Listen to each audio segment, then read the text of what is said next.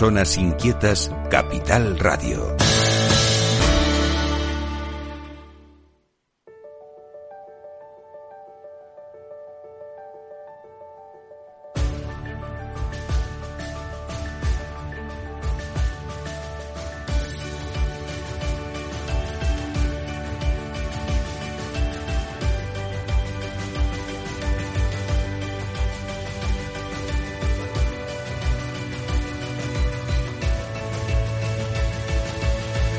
En Capital Radio, Cripto Capital, con Sergio Fernández.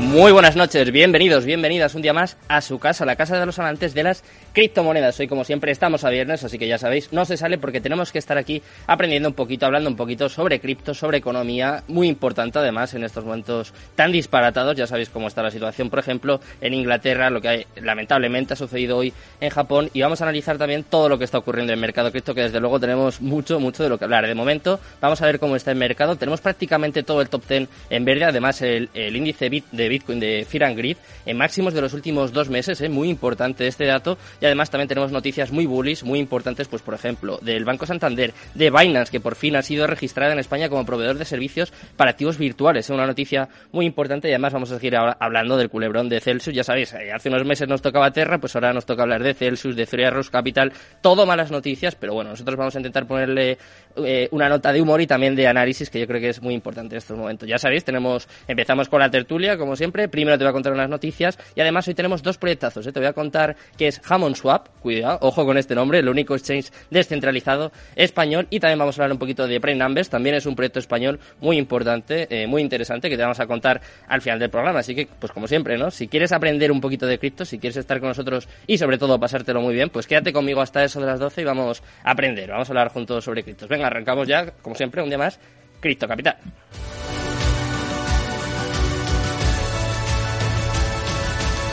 Cripto Capital, el primer programa de criptomonedas de la radio española.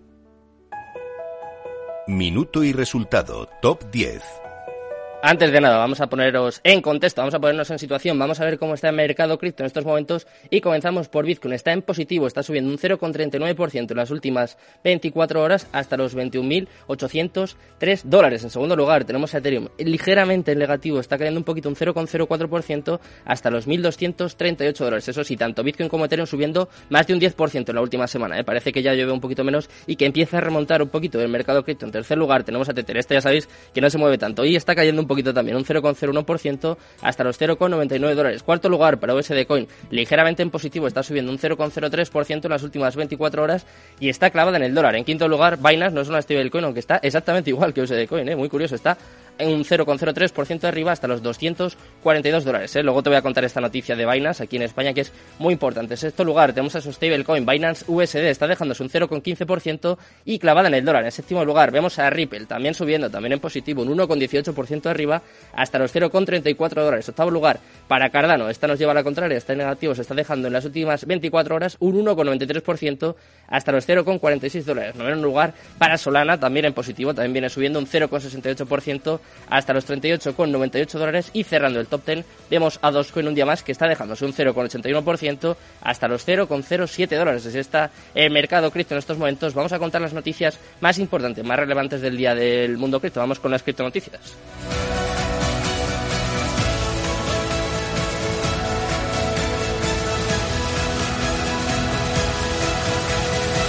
Cripto Capital con Sergio Fernández. Cripto Noticias.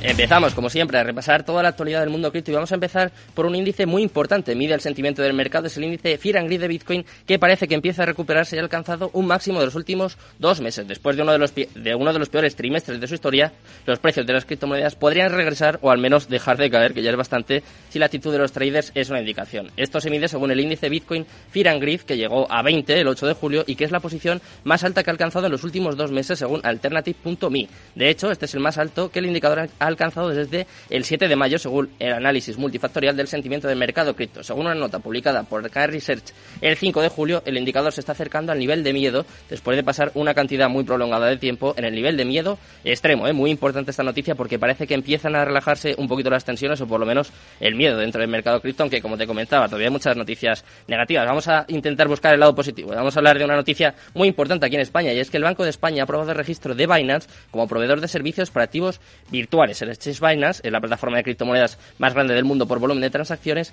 y ha informado de que su filial española Moontech Spain ha sido registrada como proveedor de servicios de activos virtuales por el Banco de España. Según destaca, este registro permitirá a Binance ofrecer servicios de intercambio y custodia de criptoactivos en España de conformidad con los requisitos de las normas contra el blanqueo de capitales y la financiación del terrorismo de su Banco Central. Moontech Spain obtuvo el registro por parte del Banco de España en el día de ayer, el 7 de julio de 2022, habiendo solicitado este registro el 28 de enero de 2022. Ya sabéis, contamos aquí la noticia de que habían dejado de ofrecer futuros. Quizá tenga algo que ver ¿eh? con, con, esta noticia y con esta aceptación por parte del Banco de España. Vamos a hablar ahora de un Banco de España, de uno de los más importantes, seguramente el más importante, el Banco Santander, que va a celebrar la entrega de premios digitales en el metaverso. ¿eh? Cuidado, a medida que la industria de la cadena de bloques y las criptomonedas se expande, pues las principales instituciones financieras están cada vez más interesadas en este espacio. Y el gigante bancario Santander planea una ceremonia de premios que tendrá lugar en el metaverso. Sí, sí, como te cuento, ¿eh? parece mentira, pero es así. El Banco Santander va a celebrar una entrega de premios en el metaverso de Decentraland el próximo 14 de julio por su Santander X Global Challenge Blockchain, dijo el banco en un anuncio en su sitio web en el día de ayer. En concreto, esta ceremonia es la conclusión del concurso realizado en colaboración con la Fundación Ausentia, que contó con un total de unas 400 candidaturas. La fecha límite para las solicitudes fue el 9 de junio de 2022, después de lo cual el jurado de expertos internacionales redujo la lista a tan solo 20 finalistas. El pasado 7 de julio, estos finalistas presentaron sus soluciones a FinTech Station, el equipo de innovación abierta de Santander. Vamos con la última noticia del día. En este caso, tenemos que hablar también, tenemos que dar alguna noticia negativa, tenemos que seguir hablando de lo que está ocurriendo con Celsius, que se enfrenta a una demanda después de haber perdido, ojo, 390 millones de dólares en operaciones de alto riesgo. La saga del criptoprestamista Celsius continúa muy a nuestro pesar, a pesar de que esta semana logró terminar de pagar una deuda millonaria. Los problemas, sin embargo, de esta plataforma no parecen haber terminado todavía. Este viernes, varios informes revelaron que la empresa ahora enfrenta una demanda de un excontratista que le acusa de mala gestión y de fraude. La empresa de inversión es Keyfi.inf y su fundador, Jason Stone, presentaron acciones legales contra Celsius ante el Tribunal del Estado de Nueva York en el mismo, el mismo día de ayer, alegando que el prestamista le debe cientos de millones de dólares en ganancias generadas. Celsius y Keyfi fueron socias entre 2020 y 2021, un tiempo en el, en el cual Stone había trabajado con la prestamista. Crypto Briefing recuerda que Celsius comenzó a adquirir a mediados de 2020. Como veis, pues continúan las malas noticias. Eso sí, eh, nosotros, como te decía, vamos a intentar poner un toque de humor, vamos a intentar analizar todo lo que está ocurriendo en el mercado cripto, aunque es, es complicado, pero vamos a intentar hacerlo, como siempre, con los mejores invitados. Así que venga, quédate conmigo, arrancamos en Twitch y te voy a contar a quién tengo esta noche que te va a gustar, ¿eh? te va a interesar, ojo. Entra, entra.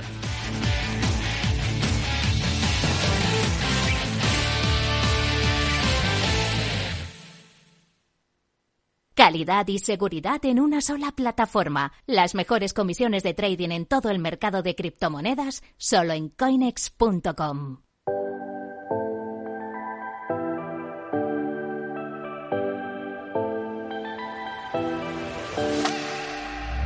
Bueno, pues como todos los viernes ya estamos por aquí con la única tertulia cripto de España. ¿eh? Me gusta mucho, me gusta mucho decir esto y además con los mejores invitados. Hoy tenemos por aquí a mi vera, a mi derecha tenemos a Biblog. Un placer volver a tenerte por aquí. ¿Qué tal? Buenas noches. Buenas noches a todos, encantado de volver a pasar por aquí, ya es mi tercera vez, o sea que ya llevamos un poco de recorrido y nada, pues ya veo que tenemos ahí dos nuevos invitados que yo nunca he coincidido con ellos, así que nada, pues un saludo chicos, un saludo a todos los oyentes y ahora nos vemos. Hay nivel, hay nivel por aquí, ya veis, ¿eh? que hay algunos tertulianos que ya están curtidos, como es el caso también de Malik. Seguramente ya estáis cansados de verle o de escucharle, por lo menos, pero, pero bueno, siempre es un placer tenerlo por aquí. ¿Qué tal? Malik, ¿Qué buenas noches. ¿Cómo estamos? ¿Todo bien? Hoy, hoy, hoy tiene buenas palabras hacia mí, ¿eh? Es raro, ¿eh? Claro, has traído a Héctor, has traído a Héctor, entonces digo, uf, tengo que hacerle un poco la pelota. Me cuesta, ¿eh? Me cuesta, porque me cuesta aguantarte, pero digo, bueno, hoy, hoy hay que portarse bien.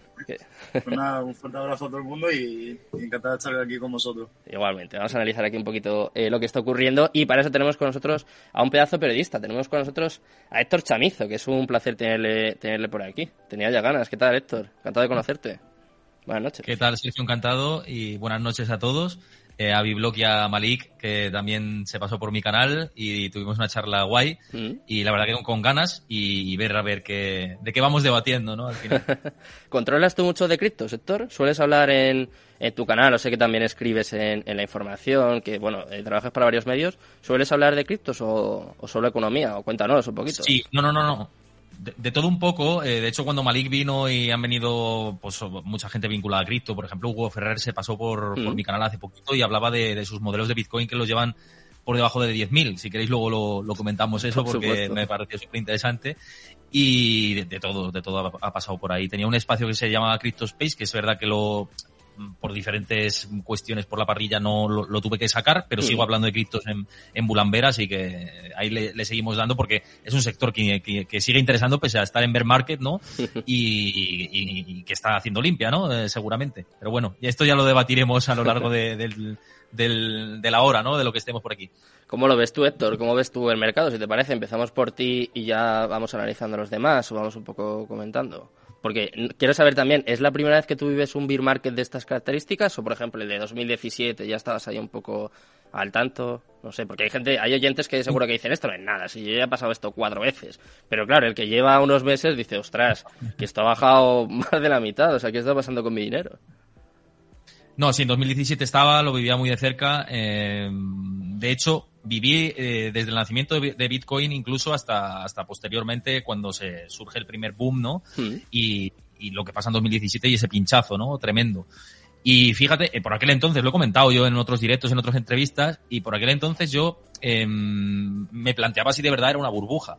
No conocía lo que había de- detrás a nivel técnico hasta que ya me, me formé por, por detrás y hablé incluso pues, con programadores informáticos, con técnicos, eh, con personas vinculadas al mundo de la economía y veían que era un sector que, que tenía potencial, con lo cual lo que está pasando puede ser normal dentro de la volatilidad tan asociada al mundo de los criptoactivos, ¿no? Ya lo hemos visto. Y quizá es que, mm, no sé qué os parece tanto a Biblos como a, a Malik, que, que estamos viendo una correlación brutal de lo que son los criptoactivos con, con lo que es el con lo que es el sector growth, ¿no? Y, y sí que recuerda un poco este último pinchazo con lo que sucedió en las .com en su momento en, en el Nasdaq, mm, salvando bastante las distancias, ¿no? Pero Hmm. me parece un poco esto, ¿no? Y por abrir un poco la, la veda del debate y cómo lo veis todos, eh, no sé si os parece que se puede hacer como esa comparativa teniendo en cuenta, pues bueno, ya lo que viene arrastrando el, el sector. Mm, ¿Qué os parece, chicos? ¿Estás de acuerdo? A ver, Malik. Tú que no tienes vergüenza y ahora estás aquí cortado, ¿te impone Héctor o qué? No, no, co- corta- cortado no, cortado no, eh, no sé a quién le toca. Venga, A ver, yo, yo realmente veo que la correlación que está teniendo, ya lo he dicho muchas veces, la correlación que está teniendo es por culpa de las ballenas y las ballenas son las que mueven el mercado a día de hoy. Esto es un mercado liberal, las criptos son el tope del mercado liberal a día de hoy, aunque ya estamos viendo que muchos exchanges y todo este rollo se están centralizando, Mm. desgraciadamente, que a mí yo estoy en contra de No todo esto, pero eh, la correlación va a seguir de aquí a muchos años, eh, dependiendo si las ballenas van a seguir queriendo jugar a, a meter, sacar, meter, sacar el dinero, porque al fin y al cabo, como he dicho, el SP500 cierra el viernes y las ballenas necesitan se- hacer dinero el fin de semana y jugar contra el cliente retail o el, el- o el minorista o el inexperto que, que realmente está entrando por un FOMO, como ha pasado en el 2021. Hemos visto que mucha gente hacía un por tres como si fuese aquí eh, la tómbola. Y a día de hoy han barrido a muchos sobreapalancados, eh, gente inexperta y ya viene otra vez eh, de nuevo los medios de comunicación y todo este rollo de que pues puede ser una, una burbuja, eh, que Bitcoin va a caer, todo va a morir. Y ahí es cuando realmente todas las grandes ballenas siguen acumulando en silencio o incluso lo enseñan como el propio Michael Saylor, que sigue devorando Bitcoin como si fuese una Pringle, ¿eh? O sea, una locura. Entonces, Malik, ¿se podría decir, o sería mejor, eh, más concreto, decir que es manipulación en lugar de correlación? Sí. ¿Tú lo ves más así? Sí, yo lo veo más manipulación porque al fin y al cabo eh, mucha gente del SP500 se está apalancando sobre las criptos cuando no tienen no, no hacen dinero sobre SP500, pero ya hablamos de la, de la alta élite como las grandes ballenas, grandes instituciones, empresas, Mm. donde sí están manipulando el mercado. Hay gente, hay, hay instituciones que lo enmascaran, hay instituciones que no lo dicen y hay instituciones o personalidades que sí lo dicen, como el propio Elon Musk, que en los momentos de 2021 te soltaba un tweet y era el que era el que más se beneficiaba. No era tonto, no era para hacer la gracia. Que aunque sí, él se cree, la gente se creía que esto era de gracioso y tal, él ganó miles de millones haciendo la tontería de los tweets. O sea, y él no, lo- él no lo escondía, pero podemos saber que otras instituciones, incluso la propia Unión Europea o grandes, eh, grandes bancos, Goldman Sachs, BlackRock, fondos de inversión increíbles, que también lo hacen pero que no lo, que no lo dicen. Hemos visto lo que ha pasado con UST, con Lunaterra, que ahí planea, planean eh, fondos de inversión muy potentes que no se dicen y que también lo desmienten. Y ahí empezamos un poco en la teoría de la conspiración, que yo creo que es, que es un poco cierto. No es tanto conspiración, sino es más, eh, más tangible de lo que parece. Piensa mal y acertarás, ¿no? Como se dice muchas veces. que Exactamente. en este caso normalmente eh, solemos acertar. Eh, ¿Qué piensas tú, Biblog, de todo esto que estamos comentando? De esta correlación, de esta manipulación del mercado. Quizás se aprovechan de que es un mercado muy joven todavía, eh, del market cap que tiene, que es muy manipulable, ¿no? Al fin y al cabo.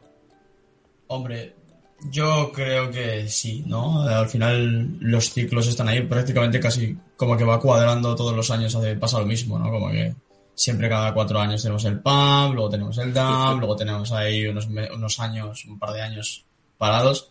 Al final como que ya está siendo siempre lo mismo, pero si te das cuenta como que ya todo cada vez sube menos, baja menos, no Hmm. tiene tanta fuerza, como que ya se va calmando la cosa. Entonces, pues sí, puede existir cierta correlación o sí que es verdad que puede que estén entrando más ballenas, ¿no? Y entonces que se vea más afectado en el precio en ese sentido. Pero bueno, al fin y al cabo, el que está ahí detrás moviendo el precio es el market maker. Por mucho que esté ahí comprando una ballena, el market maker es el que decide hacia dónde va, hacia dónde quiere ir el precio. Así que, bueno, eso pasa en todos los mercados prácticamente. ¿Y qué podemos esperar ahora? Porque parece que llevamos unas semanas un poco más tranquilos, ¿no? Lo comentaba un poco al principio del programa, por ejemplo, en los últimos siete días Bitcoin sube un 12%, que después de lo que ha pasado no está mal, ¿no? Ethereum un 15%, Binance un 10%, Solana un 16%. Los proyectos así más fuertes, ¿no? Más importantes, prácticamente todos los que he dicho son del top 10, parece que empiezan a recuperar un poquito. No sé si pensáis que es una bull trap, que lo estoy leyendo mucho últimamente en Twitter, o, o que es verdad, que parece que ha pasado lo peor y empezamos a remontar, no sé, no sé, no sé qué pensáis. Pues no No sé, estaba haciendo. eh, per- Dale. perdón, perdón, te Dale, dejo- dale, te dale, dale, dale. Dale, sin problema, dale. Veía a Malik haciendo como así, así, y estoy, No com- está convencido, estoy- ¿no? estoy completamente de acuerdo, ¿no? También no estoy muy convencido de que este movimiento eh, pueda ser como que estamos atisbando un suelo de mercado dentro de, de las grandes, ¿no? De, de- de las grandes criptos, ¿no? Mm. Eh, de hecho, bueno, por técnico es verdad que no te puedes fiar mucho, ¿no? En, en el mundo cripto y, nos ha fallado mucho el análisis técnico y a los que lo hacemos y a los que pensábamos al principio que no era un bear market. Eh, Malik está ahí, que al principio también pensaba que no era y al final lo tienes, tienes que claudicar y pensar, pues sí, se ha activado el mercado bajista, ¿no? Y probablemente ni es tan oscuro como lo van a, como lo están pintando, ¿no? Eh, muchas veces y, y lees determinados análisis que dices, van a desaparecer el 95% de las cripto, bueno, van a desaparecer muchas seguramente, pero no sabemos cuántas, ¿no? Y si- el 95 me parece como muy exagerado, ¿no? Y ni, ni todos están de color de rosa de ahora eh, viene ya la, la recuperación. Ya Cuando estamos en un clima que vamos hacia una recesión económica Claro. y donde cualquier activo de riesgo se ve a- absolutamente pe- penalizado, ¿no? Eh, esto ha sido así, impepinable. Da igual que ahora estemos en criptos, que el- en otros momentos históricos acciones tecnológicas, que, que lo que sea, ¿no? Cuando eh, un activo de riesgo, como son un, un criptoactivo, de más y menos riesgo dependiendo del, pro- del proyecto, ¿no? Pero son activos de riesgo, eh, se mete el- la economía mundial, que es a lo que vamos, en una recesión activada por una inflación descomunal, ¿no? Que, que es lo que tenemos por una subida de tipos en Estados Unidos, luego vendremos en Europa ya con un telescopio ah, detrás de la curva y demás. Pues claro, evidentemente ahí queda más, por fundamentales queda más caída. Si es que no, es una cuestión lógica. No sé qué pensáis Malik y Blog, pero yo por tema fundamental, ya no me fijo en la gráfica, sino por un tema puramente de vamos a recesión, eh, es impepinable, ¿no? Que nos queda más retroceso.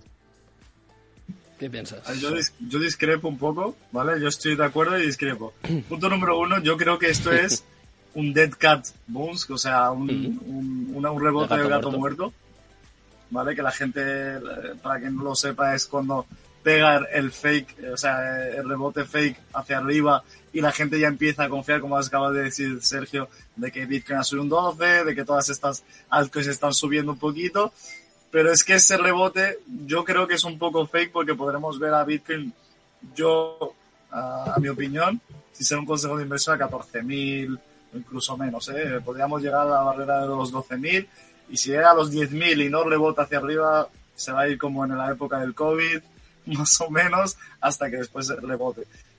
Es, es, son ciclos de mercado, como las crisis. Hemos visto que, que el euro ha muerto. O sea, en los últimos días ha muerto y va a rebotar. Lo van a impulsar hasta rebotarlo un poco, pero... Es una stablecoin ahora mismo el euro, ¿no? Es un stablecoin, parece un dólar. O sea, los que te, todos los poseedores de USDT, USDT y tal, se han frotado las manos. Lógicamente porque siempre ha estado muchísimo más alto que el dólar. Entre ellos yo, Hmm. lógicamente. Y seguramente todos los que estemos aquí en la sala. Así que yo pienso que es un rebote de gato muerto. Veremos a ver.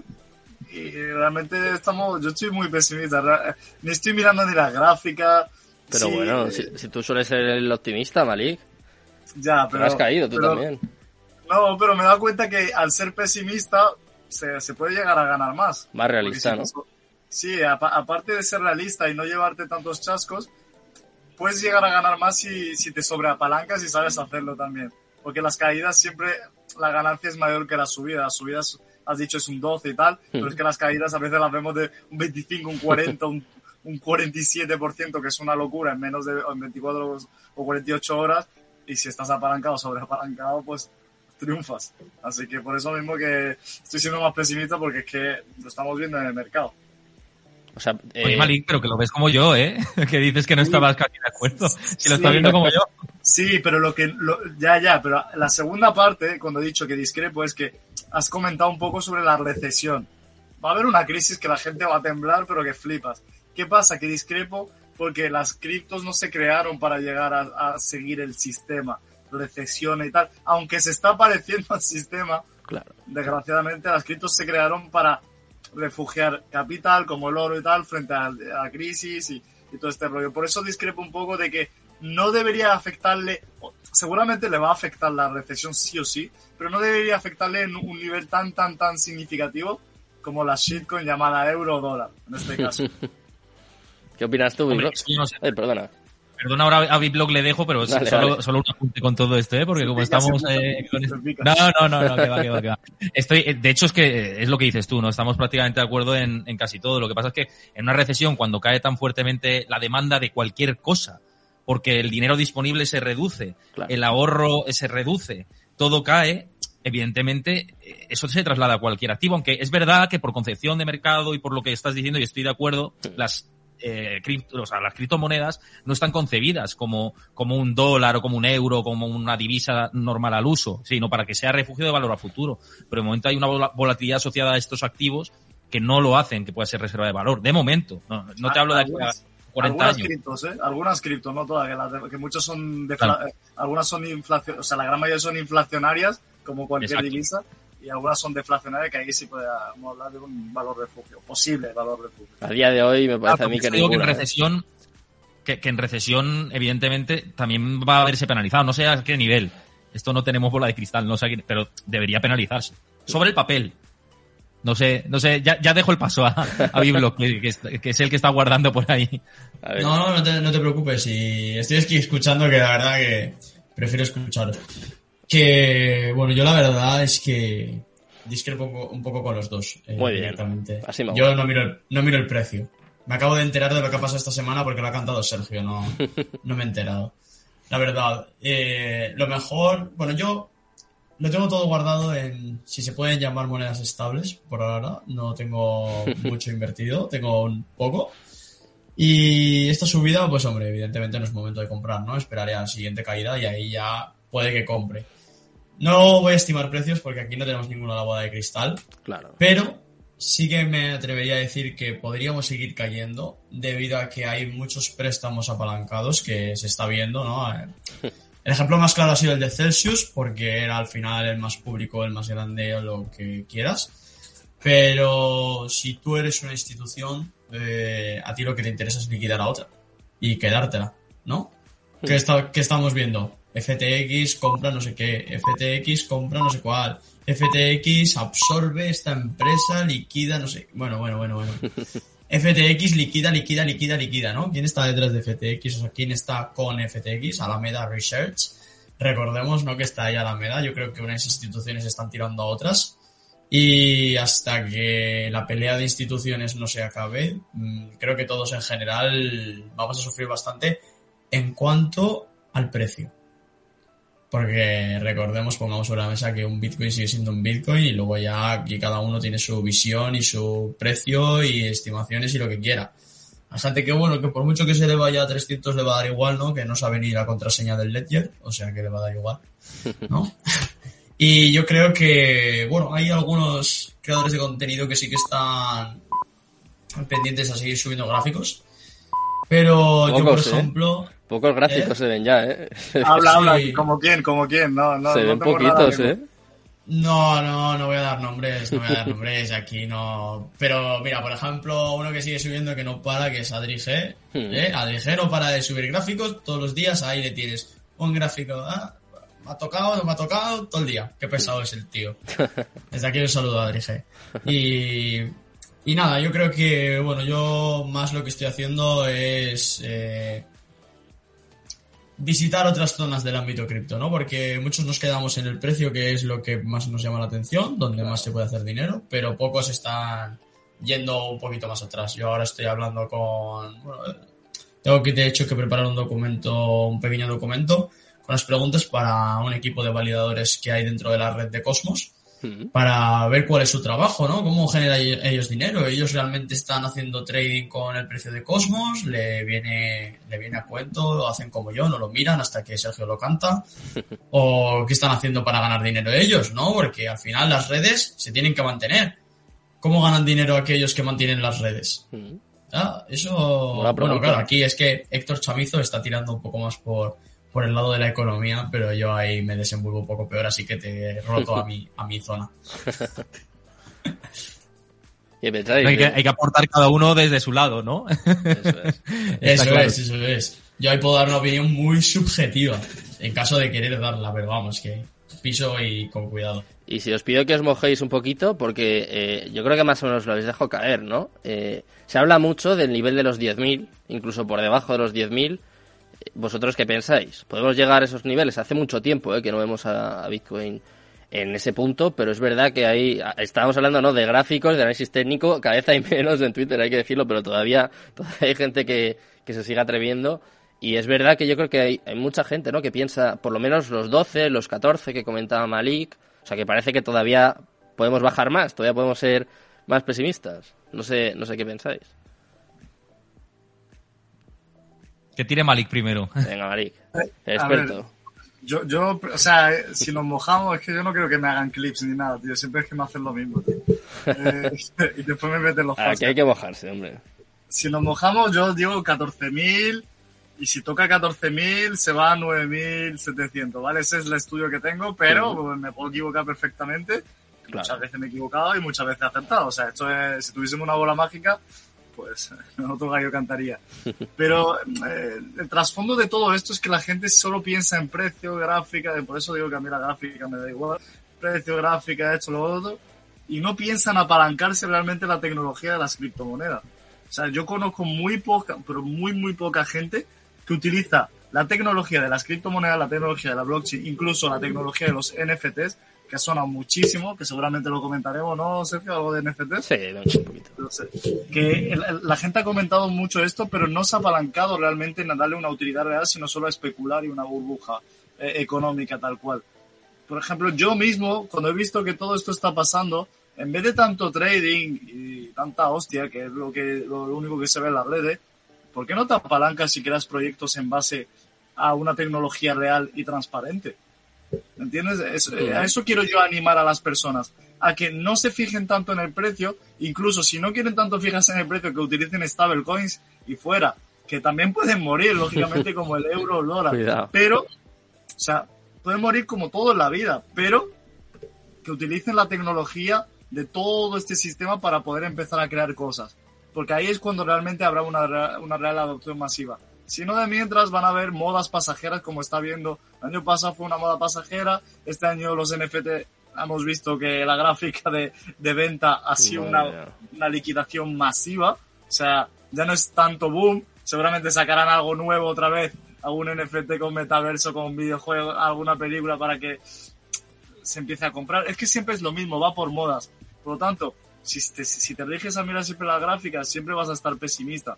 Porque nunca vas a poder elegir el buen momento a menos que hagas una buena compra progresiva y ser paciente y conservador y todo el rollo. Así que esa sería un poco mi visión y mi, análisis. ¿Qué opinas, Héctor? Eh, bueno, yo por mi parte, por la parte de, de mojarme en cuanto a Bitcoin, objetivos y demás, eh, coincido un poco. ah, vamos a ver, es que es lo que he dicho antes del tema del análisis técnico, que es complicado aplicarlo a, a, la, a las cripto y me fijo más pues por lo que pueda haber fundamentalmente Hmm. con, con el tema que tenemos sobre la mesa de inflación, eh, crisis económica, etcétera. Entonces, bueno, si conjugas un poco las dos cosas, los 14.000 es una referencia clara por retrocesos de Fibonacci eh, a nivel técnico, pero y además eh, y Malika siente y es que efectivamente, ¿no? Si coges todo el bull run que tiene el Bitcoin, es que es, es, es matemático, ¿no? Lo que te Sí, sale claro. y claros si, tiras, si tiras de Fibonacci, incluso utilizando una, una estrategia muy antigua, la teoría de Elliot, es que ves esos precios, tío. Es que ves esos precios, tal cual. Entonces, claro, por eso los 14.000 es como una referencia clara. Después de haber perdido los 20 y los 18, especialmente cuando bajó a esa zona, ya sí que se abre como camino hacia los 14, claramente. Eh, pero a nivel técnico, pero claro, es que aquí como funciona, es un mercado que funciona no como una acción normal de la bolsa, por lo general, entonces claro, eh, mojarse es difícil.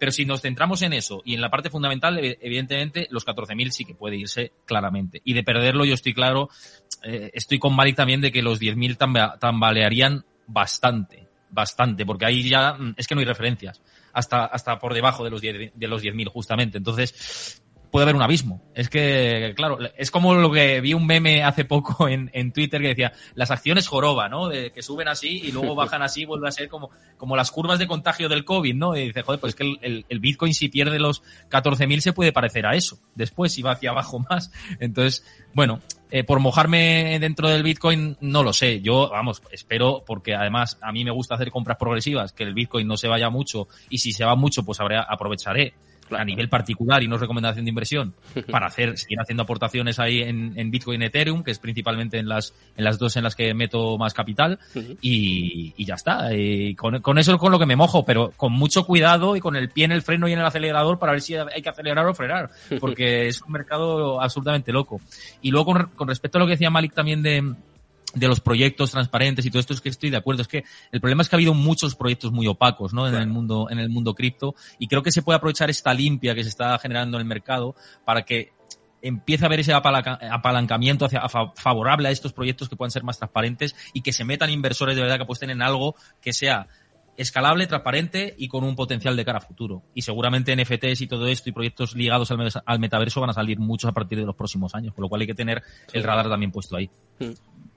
Una cosa que, no sé, siempre me pregunto, ¿por qué siempre se busca un precio? Establecer un precio, ¿no? ¿Hasta dónde? ¿Por qué siempre se hace la pregunta de ¿hasta dónde crees que va a caer Bitcoin? Oye, ¿Por esto qué? es como en el fútbol, ¿no? Que tú dices, oye, ¿cómo ¿por va a quedar el partido? Pues es normal, ¿no? Exacto. Es como, porque el inversor La también está, está con los huevos en la garganta de lo que ha invertido. Tendrá que estimarse y, y hacerse una falsa, una falsa ilusión también. La gente Pues la- no sé, la- aquí el que tiene un buen plan y una buena gestión de riesgo no debería de importarle el precio por mucho que se vaya para abajo. Aquí A cada uno... cla- claramente, Eh, pero, Al pero que lleva tiempo, vale, ¿eh? Pero Exactamente, al, al que lleva lleve tiempo, y poquito, aparte, incluso al que lleva tiempo, si tú has invertido en 50.000 y tenías una muy buena estrategia, es que te está doliendo los huevos. O sea, es que hablando claro, te está doliendo cada vez que cae. Que pregunten a. Bukele, ¿eh? Que pregunten a Bukele, que seguro que está bien asesorado y, y que tiene una buena estrategia. Dios. Y tiene que estar el pobre. Yo no dormiría si fuese Nayib Bukele. Porque está, invirtiendo el dinero de toda una nación. Pero ojo, ojo con El Salvador, que como le salga bien la jugada, se va a, ca- se va a cargar a muchos países, ¿eh? Como pegarle bota hacia arriba, ojo con El Salvador, ¿eh? Como, como acumulando, ¿eh? latino- latinoamericana, ¿eh? Pues yo sigo deseando que baje más, la verdad. Yo cuanto más vaya a caer, o sea, como si se va a 10, eh, por debajo de 10, Oh, venga, Ojalá. voy a- yo voy a comprar otra vez y voy a seguir con una gestión de riesgo yo creo que considero buena, ¿no? Porque, porque no iba a haber vendido en 60, en 50, en 40, en 30, en 20. ¿Por qué no? Y haber comprado, yo qué sé, cualquier momento, ¿no? Pues si baja a 20 y vuelve a subir a 30 y me toca comprar en 30, tendré que comprar en 30. No me importa. Claro. eh, Cuanto más diluyas tus posiciones, es que estoy completamente ahí de acuerdo. Y lo- Claro. es lo que decía yo antes. Cuanto más vayas diluyendo el precio y promediando, oye, mejor las caídas, ¿no? Si, co- si crees en esa idea de largo plazo, que es lo que estamos hablando todos, que creemos en esa idea de largo plazo, en Bitcoin hablamos, ¿eh? Ojo, no hablamos de claro, ya, ya. Hombre, si hablas de Shiba, oye, ojo, eh, ojo. O si hablas de Doge, Doge sigue ahí viva, que parece mucha tontería, pero la comunidad de Pero no. Doge, Elon Musk y todo el rollo está más viva que nunca eso, eh. Cada vez que cae es la primera en recuperarse y pegar el pelotazo otra vez y volver a traer a la gente. Ojo con Shiva, ¿eh? Que pegará el pelotazo. Ojo, Doge, Doge, ya verás, Doge no se cae del top Malik. 10 ya. Ya me veo otra vez haciendo especiales. Ya me veo otra vez haciendo especiales con Malik de Siva, ¿eh? Ya me estoy viendo. A mí, a mí me, a mí me cambió la vida, ¿eh? De verdad. Oh, tú O sea, le- una- pegaste par- bien. Sí, le pegué un buen pelotazo, la verdad. ¿Ves? Pero- Cosas así. ¿El, el qué? ¿El qué? que cosas así al final son las que son las que cambian. Oye, aquí el que pega el pelotazo también tiene buena suerte, ¿no? Porque aquí se dice mucho, ah, no, no, no tienes que ir a jugar al pelotazo a ver a qué, a ver a qué encuentras. Pues, Aquí pues no, ¿por qué no? ¿Por qué no? Ibas a jugar Si al estás- pelotazo. yo creo ¿no? que si estás formado- al. Si estás formado y sabes lo que estás haciendo, vale. Sí, Pero si, está- si sí. entras aquí, no tienes ni idea, llevas dos días y quieres hacer, pues por ejemplo, lo que hizo Malik, pues lo más normal es que palmes todo tu dinero. Lo más normal, quizás el 99% de opciones que tienes es de perder. Por eso, hombre, nosotros aquí, pues me imagino que Thor, que le pasará igual. Yo no puedo incentivar a nadie, no puedo decirle a nadie, no. Invierte el dinero del colegio de tus hijos. ¿Por qué no? Primero un No, poco no, sí. por, no sé, Hombre. por, por honor. por- Pero, pero ni, eh, Sergio, yo creo que ni, ni tú ni yo, ni, ni creo que Malik ni Nadie. Block estén en eso, ¿eh? O sea, Todo al rojo, todo al rojo. Bueno, hay, claro, hay gente por Twitter Malik que... que a veces se la ha jugado, ¿eh? El tío, o sea... Pero a ver, a ver, Pero yo hay me la gente que vive de eso, ¿eh? Que yo, yo me la juego con conocimiento y me la he jugado, ¿eh? Que tampoco era, era caldería lo que invertí, dentro de lo que cabe, caldería. Eran cuatro cifras en Shiba y me salió bien la jugada. Acabé con, con, con- bueno, no voy a decir con cuánto, pero acabé, acabé Dale, ah, mójate, tanto que piden que se mojen y ahora vas y te callas. Venga, eh. fanfarrón. Te ha faltado, te ha faltado un segundo. Venga, chulo. Con cifras dependiendo de cuándo salieras, cuidado, ¿eh? Eh, por Ya lo que ves. subió Sibaín. Claro, cuatro cifras, dependiendo de cuándo salgas, pueden ser seis. más, o incluso más, ¿eh? ¡Ey! Vale, vale, vale, vale, vale, vale, vale, vale. No, no, no, no. Ya está, ya está. Malik, Malik, que invítame a tu morro y allí nos tomamos una cuentas.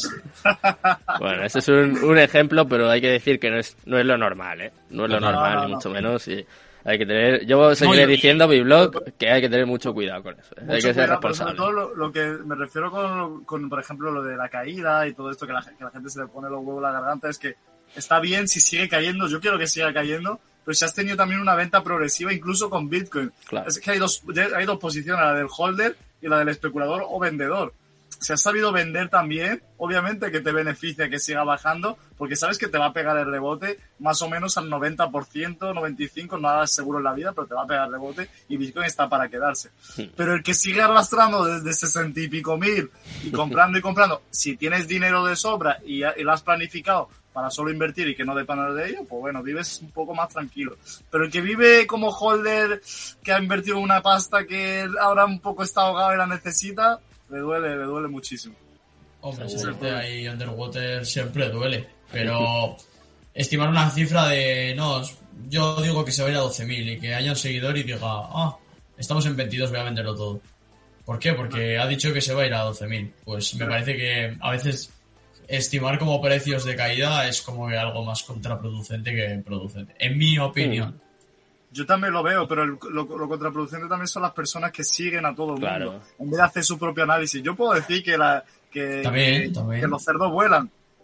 Hay gente que me creerá y todo, que, porque he visto un cerdo volar. Es que es el, es el problema, que la gente es muy tonta también y solo sigue, prefiere ahorrarse el tiempo porque se cree que eso es un ahorro de tiempo y ir a lo fácil. Bueno, voy a escuchar al que tiene un poco de seguidores tal y cual y venga, voy a hacer esto. Y después te echan la culpa, que es lo Hombre, más gracioso, claro. si sale mal. Hombre, O sea, como pierdan...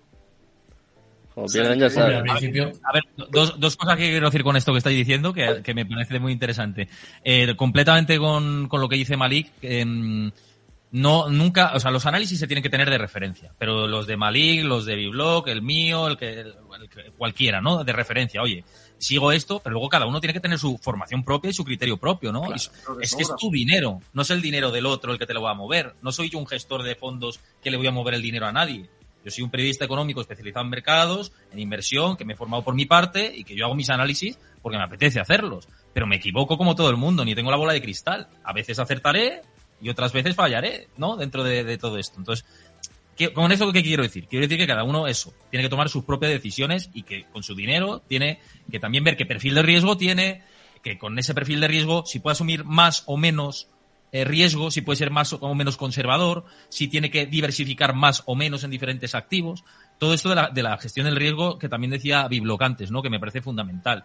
Y, y dos, con el tema este de, de las meme coins y todo esto, a mí me parece bien que parte del patrimonio pueda destinarse a jugar. A todos nos gusta jugar y, y está claro que a nivel táctico, pues un porcentaje de la cartera que inviertas, un 5% o menos, decir, oye, es, es lo que yo eh, aconsejaría, ¿no? Dentro, no aconsejaría, pero sí con- lo que haría a nivel particular y lo que hago, ¿no?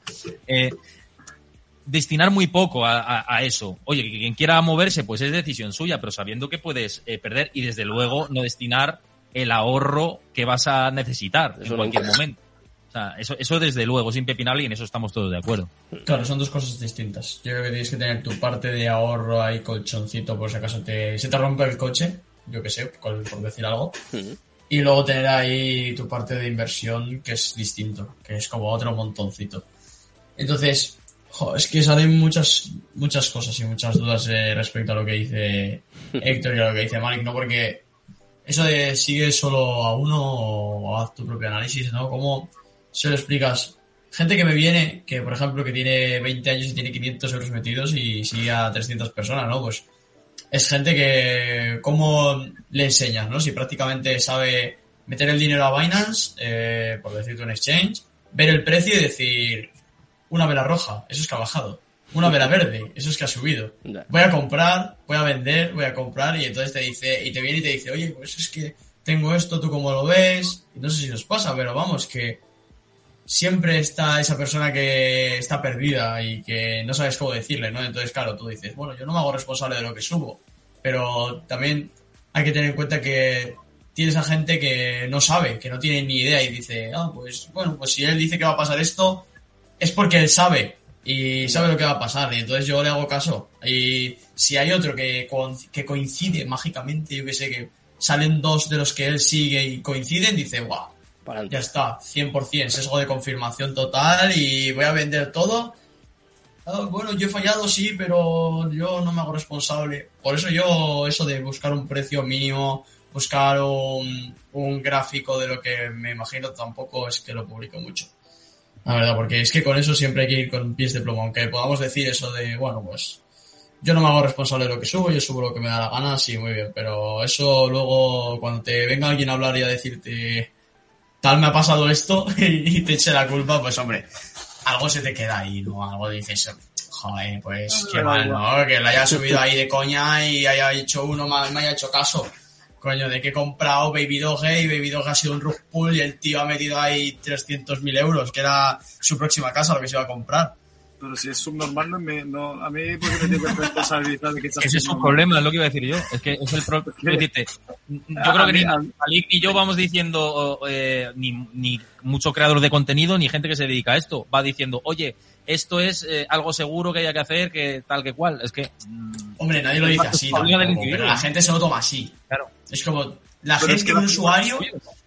Ha habido Sí, mucho así. listo, ¿eh? Yo creo que en esto también hay que apuntar que ha habido mucho listo que se ha beneficiado, que Eso- había proyectos que le Claro, pagaban. yo no que- lo digo por cualquiera, ¿eh? Ahí- Eh, Vale, yo creo que se entiende lo que... Sí. Se ha querido entender lo que digo. Ha habido Sí, mucho mago, ¿no? bueno, no Mucho- sé, no sé. mucho Bueno, listo. Sí, no, ya- ahora te entiendo, ahora ya, ahora ya te entiendo por vale, dónde va. Vale, no es, no es lo mismo unos que otros. Claro. Está claro, eso está claro. Al fin y al cabo también hay gente que te sigue por, por tus tonterías, por tus inversiones, por lo que sea, pero a ver, si tú llevas una buena trayectoria y les haces, les haces ganar, ni te lo agradecen. Pero si le haces perder una, te- eres el culpable. Eh, A mí me han venido más de uno que porque he hecho lo otro. ¿Qué me estás contando, desgraciado? Es que no, que, me estás es que la gente no hace su propio análisis y te, te quiere culpabilizar y responsabilizar de sus fracasos. Esa es la mentalidad de España. Es que estas cosas no suelen pasar tanto en el extranjero y te lo dice una persona que no para de viajar y ve cómo son otras mentalidades y se quedan asombradas también cuando les dices, mira, esto en España pasa así y tal.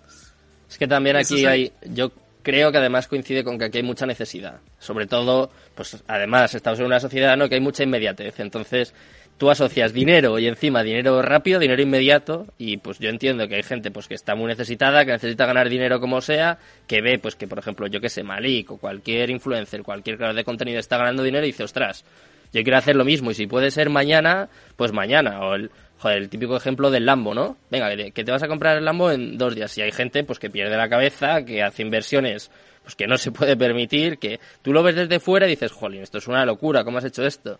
Pero yo me pongo un poco también en su piel y entiendo pues que hay una persona, pues no sé, que igual estás muy necesitado, no tienes formación, piensas que puedes conseguir, pues eh, como decía Malik, que hace un año eh, incluso el más tonto puede hacer un por cinco, un por diez. Pero yo entiendo que te sale una, te salen dos y a la siguiente apuestas todo y la has liado. O sea, yo en, ese contexto lo entiendo, pero no, lo justifico. Asume ¿eh? tu responsabilidad, ¿entiendes? No le eches la culpa a los demás. Asume tu, tu riesgo de tus mierdas, como todo. Porque cuando falla, cuando la gente va a la ruleta y falla y el, o vas al casino y falla, que vas a echarle la culpa al casino, el casino te, te mete una patada y te echa. Y tal cual, y se queda tan tranquilo. Pero ahí, ahí ¿por qué no queda otra? Pero aquí como sí que puedes responsabilizar a alguien, pues sí. Pues sí, pero es que ese es el problema. Que, y además se ha acostumbrado a la gente a hacerlo y que también muchos creadores de contenido traguen y, como que, se sientan culpables. No se sienta culpable ni nada. Que quiera escuchar bien, que no, pues adiós, muy buena. Es que me, da igual. Y aparte de eso, los, los, puñeteros vende humo, tío, han jodido mucho a los que de verdad crean contenido. Ese es el problema. Con un, con, un Lambo, con esto. Ese es el problema. Y hay gente que, sobre todo la gente más joven, desgraciadamente, que se hay mucha gente que te, se lo sigue tragando. Y cuando te lo tragas, pues después metes todo el mundo en el mismo saco y pasa lo que pasa y hay una explosión. Es lo que decía Biblock, yo creo, y, a lo que se refería eh, de los falsos gurús, ¿no? Que los hay en, gran, en gran cantidad, ¿no? Y este es el problema, pero eh, yo creo que el resto de creadores no tiene que seguir, ay, voy a ir yo, eh, me voy a sentir mal cuando me vengan y me van a decir que, oye, ¿qué has, ¿qué has, dicho con esto y lo otro? No, si el problema lo tiene el falso gurú, vayamos a por él, en realidad. Y, las comunidades grandes tienen que ir a, por él. Y al final, te digo una cosa, la libre salta tarde o temprano. Y esta gente, al final, el Lambo que sale alquilado, que han alquilado un Lambo por ahí, que no es ni suyo ni nada y se hacen pasar por millonarios y esto, es que hay muchos perfiles. Y además, si sigues contenido financiero en YouTube, te saltan anuncios de Google eh, a, porrón, ¿no? De este tipo de perfiles en muchos casos. Y esto es a lo que hay que ir. No hay que, no, no el usuario cuando te venga, tú al usuario le puedes decir, ya puedes intentar fomentar la educación financiera y decirle, mira, yo lo que intento es mi visión analítica, tal, tú me puedes seguir o no. Punto. Pero no te puedes sentir culpable por eso. La culpa hay que trasladarla al que la tiene, que es al falso gurú, al vendehumos, que es lo que está diciendo Malik, ¿no? Hmm. ¿Qué opinas, Adri Blog? Has sacado un tema interesante ¿eh? aquí. Sí, no, sí, eso es. No querías hablar de economía y has dicho, bueno, pues les voy a liar y voy a sacar aquí. Vamos a ir por otro lado. Ha venido a meter la bomba y, se queda callado encima, ¿no? Hombre, yo os he dejado ya dar vuestra opinión porque los, los últimos 30 segundos de lo que ha dicho Mali es lo que es a lo que yo iba. Que al final ha sido, pues eso, pues una cuenta, vamos, me va a mojar, voy a decir un nombre. Un Musama, por ejemplo, ¿no? Pues tú puedes no seguirle y de repente te sale un tweet suyo de esto que te salen recomendados o eh, criptos y te dice ¡Oh, he soñado que mañana Bitcoin se va a 30.000, compra todo. Pues, hombre, es, alguien que ni sigues, ¿no? Y hay gente que va y lo hace. Y no saben cómo es esa cuenta tampoco. Yo no sé. pues sí, es un poco su culpa, pero también hay peña que... que está sin formar, ¿no? Es como si te viene un bebé un bebé que no tiene ni idea. Y escucha dinero gratis, dinero free, eh, compra aquí, eh, hazme caso y compra aquí que vas a ganar mucho dinero. O, los que te utilizan de exit liquidity, ¿no? Aquellos que te dicen, ah, compra esta moneda que como tiene 20 dólares de market cap, mm, cuando llegue a un millón se va a hacer un por 50 mil o no sé cuánto es. Pues esas cosas, por ejemplo, ¿no? Pues, si es un proyecto suyo y te dice que lo compres y vas tú y lo compras, pues sí, es un poco tu culpa, ¿no? Pero hay gente que no puede medir eso tampoco. que también está ese perfil. Claro, yo creo que aquí el problema, el, el problema viene de la base, en realidad. Viene De de la la, educación. educación financiera previa, que es paupérrima y, y terrible eh, en este Cero. país. Es, eh, eh, eso, efectivamente, cero. O menos Es cero. cero, es cero. O sea, tú sales de bachiller y es cero. Es menos 12 que cero, es menos 12 ya. Es que no Entonces, es... Sí, sí, sí. El, el problema yo creo que viene de ahí. Yo creo que, que si estuviéramos más formados, no hablo de nosotros, que sí que estamos más formados a nivel financiero, pero el grueso general de estos que caen en, en, en estas, en estas cosas que decís, en, ah, bueno, pues voy a comprar porque tal me suena. Claro, tú no sabes que o sea, rentabilidad sin riesgo no existe eso para empezar y, y luego que, que meterte en algo para dar el pelotazo como si fueras a echar el euromillón, pues es que, claro, eh, al final mm, te viene el tío Paco con las rebajas. Eh, esto viene de la falta de educación financiera, eh, viene de la base. Sí, sí, y también la crítica. O sea, si, si cuando te salen bien las cosas, te critican. Y, y aunque hayas hecho ganar y todo el rollo, te dicen vende humo. Lo primero que dicen vende humo. A mí, a mí, por ejemplo, o sea, en el tema de Shiba o también otras cosas, que además siempre repito que no es un consejo de inversión y tal, mucha gente ganó. Y a mí, por ejemplo, el Confidencial, el País, el Mundo, me empezó a sacar. Sin mi permiso, me empezó a sacar que si links de Twitter, que si mi cara, y ponen gurú por la cara. O sea, es que, es que. Pues o- sí, tú estás encantado, Malí, de que te saquen por ahí. que- que No, una, cosa, digno. una cosa es cuando hablan Y de bien que de llamen gurú. una cosa, una- ¡Vende humo! una- cosa es que hablen bien de ti y, y encima te deberían de pedir permiso. Otra cosa es que, Eso sí. que como que... que- Que si que- tu permiso te rebajen a nivel de un basura. no, un pero que no, no escribieron tan, no escribieron cosas malas, pero palabras como gurú, eh, eh, estilo de vida, tal y cual. O sea, ¿Qué estás contando? Por- Porque que a veces en los lo medios se informa de una forma un poco despectiva. Y yo en eso también Exactamente. me. Quizá por falta de No educación también, mal, ¿eh? En no este hablaron sentido. tan mal, pero, pero hablaron, eh, dieron la información, pero despectivamente, como Ya, ya, ya. que esto, que estos son unos locos que a veces tienen suerte y bla bla bla. O que es en ese sentido. Y encima no te piden ni el permiso. Eso es lo que me jode. Que en este país lo haces bien, te joden, y lo haces mal, te joden más. O sea, es que, es que ese es el problema. ¿Qué opináis de eso, de ese melón que he abierto? Que yo creo que podemos terminar con ello. Sobre todo me interesa tu opinión, Héctor. Quiero saber también, obviamente, lo que opinan tanto Malik como Biblog, pero eh, de, la de cómo informamos los medios y sobre todo de cómo informamos en un periodo como el que estamos viviendo ahora, ¿no? De Beer Market, no, seguro que lo habéis visto esta semana, El País, que puso eh, 10 tweets para explicar el desplome de Bitcoin o no sé qué, que cuando sube yo no he visto en la vida, ¿eh? Un, un informe así, un análisis así del país. Sí que es verdad que somos un poco ventajistas, se podría decir, ¿no? Sensa- sensacionalistas. sí. También, Sí. también. Y populismo. A ver, aquí hay, hay. Yo creo que vas a estar conmigo de acuerdo, Sergio, y, y hay un problema y es. Al final tenemos que hacer bastante autocrítica con esto y a mí me gusta hacerla y predicarla y, y a- abogar por la buena información y por si las cosas suben comentarlo y si bajan igual, ¿no? Eso es. Objetividad, Pero- ¿no? Aunque es complicado, ¿eh? Claro, que es una palabra que se te llena la boca, pero es difícil, ¿eh? Pero- ser lo más objetivo posible, ahí está, y tú trabajas a- también en un medio de comunicación y sabes cómo, cómo funciona todo. Sí. Pero es, es verdad que mm, en, en muchas ocasiones estamos en una competencia tan brutal de medios Claro. digitales, eh, con, con tanta medios de comunicación nuevos, ahora Twitch, YouTube, no sé qué, tal, muchos blogs personales, creadores por un lado, do- por los que te puedes informar, etcétera, etcétera. O sea, claro, esto es eh, a tan, tanta competencia para llegar a un tráfico mayor, pues se está cayendo en el craso error de eh, buscar ese sen- sensacionalismo por el clickbait fácil. Totalmente. Y lo estamos viendo, pero no solo en los medios digitales, también en la creación de contenido en, en YouTube, en, en, en, todas las áreas, ¿no? TikTok en TikTok, en Instagram, es, es, es impresionante, ¿no?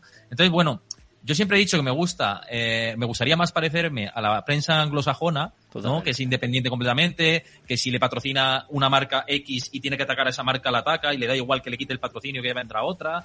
Y, y esto aquí hay mucho seguidismo y es un problema, ¿no? Y a mí me, me gusta criticarlo para que se cambie, y muy precisamente. Pero politizado. bueno, Muy, muy politizado. bueno, eso Muy- ya es, es- eso ya es otra, eso ya es otra película, aparte, otro episodio diferente. No, pero es verdad, Héctor, que todos los medios están un poco en el alambre, ¿no? Entonces, claro, pensamos, ¿eh? No voy a decir nombres a ver si encima la voy a liar y me van a echar la bronca el lunes. Pero es verdad que tú piensas en cualquier gran empresa, cualquier gran banco. Que aquí, o sea, yo tengo que decir que tenemos libertad. ¿eh? O sea, a mí en ningún momento me han dicho, oye, eh, no informes de esto, no hables de esto, que yo soy el primero que soy un bocazas. No, Pero, si tú dices de pero todo, no es, si eres más boca chancla. pero no es lo normal, no es lo normal, ni mucho menos. Lo normal es que tú digas, pues yo me acuerdo, por ejemplo, aquí hemos hablado del, del corte inglés, del Banco Santander, que eso lo haces en cualquier otro medio y lo que dice Héctor, te retiran la publicidad y se ha acabado. O sea, por- porque eso a lo mejor son... Porque claro, que en eso también somos egoístas, porque yo soy el primero que tengo una noticia del corte inglés y yo la cuento como sea. O sea, yo tiro para adelante como sea, pero a lo mejor son 10 despidos, ¿eh? O sea, cuidado, que con como están los medios de comunicación, eh, igual tú lo haces y, y lo cuentas y estás haciendo tu trabajo, pero a lo mejor te cargas a 10 compañeros, ¿eh? Que también es una cosa que... Claro, Claro. es que, mira, tío, Es es muy que complicado, es ¿eh? complicado. Es un alambre Es muy fino. Sí, y a mí, bueno, no sé si te habrá pasado a ti, Sergio, y demás, no sé si ahora o en otros medios en los que hayas estado. Yo Mm. siempre, yo sí he tenido alguna vez alguna llamada de, Sí, sí, sí, oye, yo esta también. información, cámbiala, no sé qué, dale una vuelta. Digo, no, esta información, perdona, Sí, pero es la que es. Me ha pasado. O sea, si no te gusta, pues... Y esto pasa mucho. Y claro, eh, bueno, también, esto pasa en todo el mundo, ¿eh? esto también pasa en el periodismo anglosajón, pero ahí es donde hay que ser fuerte y hay que ser independiente y punto, y ya está. Pero bueno, eh, en, en al, resumen... tema, al, al te- al tema es que el problema de, de- de España en, en los medios de comunicación que siempre se habla mal de, de la cripto cuando baja, Eso sí. pero cuando, Exacto, cuando el resumen es eso. sí, sí, sí. pero cuando sube mal. Te- cuando Asociado sube te al sacan exacto, al mal, al, a todo lo que es criminal y tal. A Y cuando, su- continuación y así. y Mm. cuando sube te sacan vídeos de 2008. Nosotros os avisamos, dimos una noticia. O sea, ¿qué me estás contando, tío? Si lo estás criticando todo el día. ¿Pero A por ver, qué? pero- Porque vende más. Claro, porque lo que al final estos, em- estos, estos son empresas, tienen que ganar dinero. Entonces, Claro. Yo lo que opino, mm, lo que creo de- desde lo que veo desde mi punto de vista, es que al final un periódico o una empresa de estas se tiene que posicionar en el lado donde mayor masa haya. No se van a posicionar en el lado chiquitín que le va a comprar el lado chiquitín, no. Si la mayoría te dice que las criptomonedas son una estafa, ¿dónde van a ir? Pues cuando baja, a decir que es una estafa. Pero cuando sube, muy pocos son los que le van a retroalimentar o a darle más visibilidad, ¿no? Al final, hay gente más influyente que son negacionistas de las criptomonedas. Vamos a ponerle ese nombre, negacionistas de las criptomonedas. Que gente influyente, o sea, que gente que influye que es como menos influyente, ¿no? Que al final es influyente, pero dentro del mundo de las criptomonedas, que es un mundo más reducido. Que es como. Nosotros vivimos muchas cosas aquí en el mundo de las criptomonedas. Pero fuera alguien se está enterando. Hola, hola, que. eh, Yo qué sé. Cada vez que más. Ha salido ¿eh? una nueva propuesta en Bitcoin. Pero si ni siquiera los que están aquí dentro de Bitcoin se enteran. Mm. Sí, Eso es sí, es, también es es la verdad. mentalidad, porque si, si cuando sales a la calle le dices a una persona sobre cripto te dicen, no, no me interesa, no me gusta, tal y cual, porque ya te lo han dicho desde pequeño, tal y cual, que hay Claro, que seguir un, claro. un ca- un camino de ovejas, pues es normal que después el sensacionalismo siempre tira a lo negativo por lo, lo nuevo. E Internet fue muy criticado cuando se creó. Que no, que esto no. O los móviles, cuando la gente todavía hablaba por fijo, muchas cosas. O lo- un montón de sistemas que se han sido muy criticados. Netflix se rieron de él. O sea, que era una mierda de, de idea, que esto, lo otro, y mira lo que es Netflix a día de hoy. Que con el tiempo eh, acaban dando la razón a, lo que son buenos proyectos, o las buenas ideas, o buenos emprendimientos, inversiones, o lo que sea. Solo hay que darle tiempo, porque la sociedad es muy ambigua, tío. Y es que es un tema muy complicado, porque al final estás mezclando tecnología, tecnología que tampoco es una tecnología muy... que, que no es algo sencillo de que tú puedas hacer en tu casa. No. Me refiero, es una tecnología una- difícil. Y encima lo estás mezclando con finanzas. O sea, si, de, si ya no se cuesta, si le cuesta a la gente comprarse un móvil y configurarlo, ya imagínate que le hablas de esto. O imagínate que le tienes que decir que tiene que ahorrar. Vamos, ahorrar sí, que van a meter a un plan de pensiones en el banco y eso es todo lo que van a ahorrar en su vida y con suerte, los que lo consiguen hacer. El resto, el dinero bajo el colchón y el que no se lo gasta en bebida. Que aquí, vamos. No sé, yo por lo que veo, ¿eh? Pero vamos, hablo de lo que veo, ¿no? En algún que- momento tendremos que avanzar como sociedad, digo yo, ¿no? Porque, Sí, bueno, pues ya, que ya nos estamos quedando bastante atrasados. España, olvídate. España, olvídate. Algún día. arriba. Algún No, día, no, ¿no? España. Nunca. Nos han quitado del estudio la inflación y el déficit de, de- de economía, o sea, justo en el momento más adecuado, ¿no? Claro. Qué curioso. Entonces, claro, eh, no, es que es, es un poco, un poco lo, lo digo un poco a risa, pero es que es, es que es, mm, Lamentable. es lamentable en realidad, ¿no? Y Es que hay que tan empezar a cambiarlo. Y, y- me da igual, lo- y, y me, y me da igual, y no hablo de colores, ni políticos, ni esto, o sea, quiero decirte, esto, eh, estaban los que estaban y tampoco se fomentó, ahora están otros y tampoco. Eh, la idea, eh, No Debería, interesa. debería ser un, un tema de Estado y no lo es. Y ese es el problema. Que no sea algo de educación, cosas, cosas comunes, la educación, el, eh, por ejemplo, desde pequeño no te enseñan una, hacer una declaración de la renta, no te enseñan a muchas cosas y después, después te, te echan la culpa de no saberlo, pero si no me lo has enseñado, que eras tú el que deberías de enseñármelo. Es que son, son muchas contradicciones y como, dice- como dice Sergio, hay que avanzar como sociedad. En España, olvídate.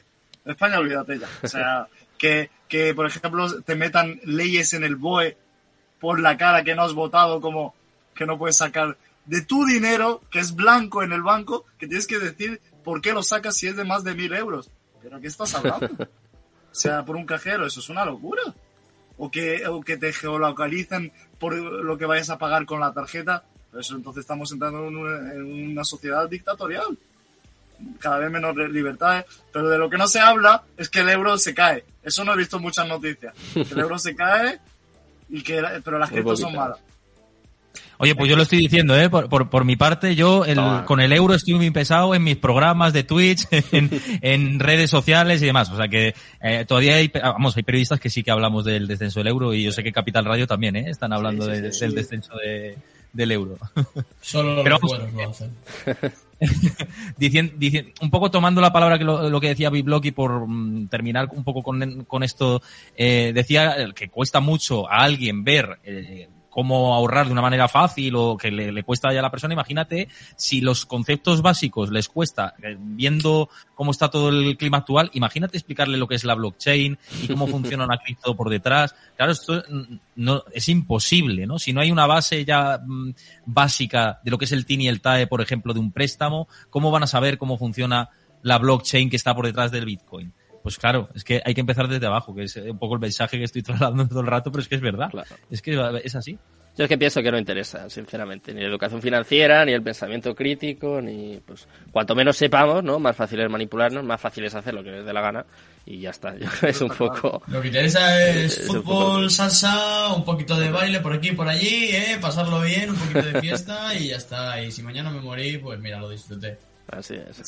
Así nos va. Bueno, chicos, pues ha sido un placer eh, hablar de todo esto con vosotros, poner nuestro granito de arena. Yo espero que los oyentes, los espectadores que hayan estado con nosotros, pues que hayan aprendido un poquito y sobre todo, pues que se planteen un poco lo que lo que estamos viviendo y lo que nos queda, que eh, yo creo que va a ser, va a ser Va desde ser luego. Va a ser de locos, ¿eh? Va a ser de locos. Locura, sí, sí, sí. Va a ser Pinta de mal. locos. Y eh, pinta muy, muy mal, pero bueno, habrá que apalancarse sobre sistemas como blockchain para crear proyectos, apalancarse para generar beneficios en algún sitio, porque se viene, se viene jodido, ¿eh? Para la, la grande economía del mundo. Muchos ricos que eran ricos van a caer, muchos pobres también van a crecer porque tienen ideas como El Salvador, que parece una tontería, Hmm. pero ojito lo que pueda pasar, ¿eh? Porque como pegue el pelotazo, Nayib Bukele va a callar mucha boca, ¿eh? Bueno, pues vamos a ver qué sucede con todo esto. De momento vamos a despedir por la tertulia. Muchísimas gracias por haber estado aquí esta noche. Espero que repitamos que me lo he pasado muy bien con vosotros, ¿eh? He aprendido mucho. Encantado. Muchas gracias. Bueno, Hasta muchas con- gracias a los tres. con y todos menos con Malik, Sobre todo por volverme a invitar. ¿Qué has Con todos menos ¿Qué has como... dicho? Que he aprendido con todos menos contigo. Tú ya no... Sí, sí, sí, sí, sos Ahora, el que más tómate- aprende, hombre, que no estás vacaciones. Muchas gracias, chicos. Buenas noches. Un Un placer. Un saludo. Hasta luego. Adiós. la próxima, chao. Chao, hasta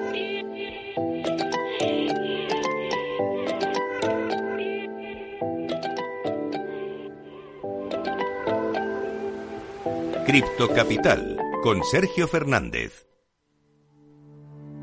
Coinex es una plataforma de trading de criptomonedas que ofrece todos los tipos de trading, spot margin y contratos de futuros perpetuos hasta 100x que permite operar con los fondos que dispongas. Coinex se toma muy en serio la seguridad de los datos y activos de sus usuarios. Por eso cuenta con fuertes medidas de seguridad anti-hacking y anti-scam, lo que les posiciona como una de las grandes plataformas de criptomonedas que nunca ha sufrido ningún tipo de hackeo o vulnerabilidad en sus servidores.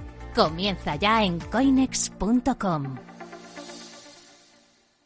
En Capital Radio, Cripto Capital con Sergio Fernández.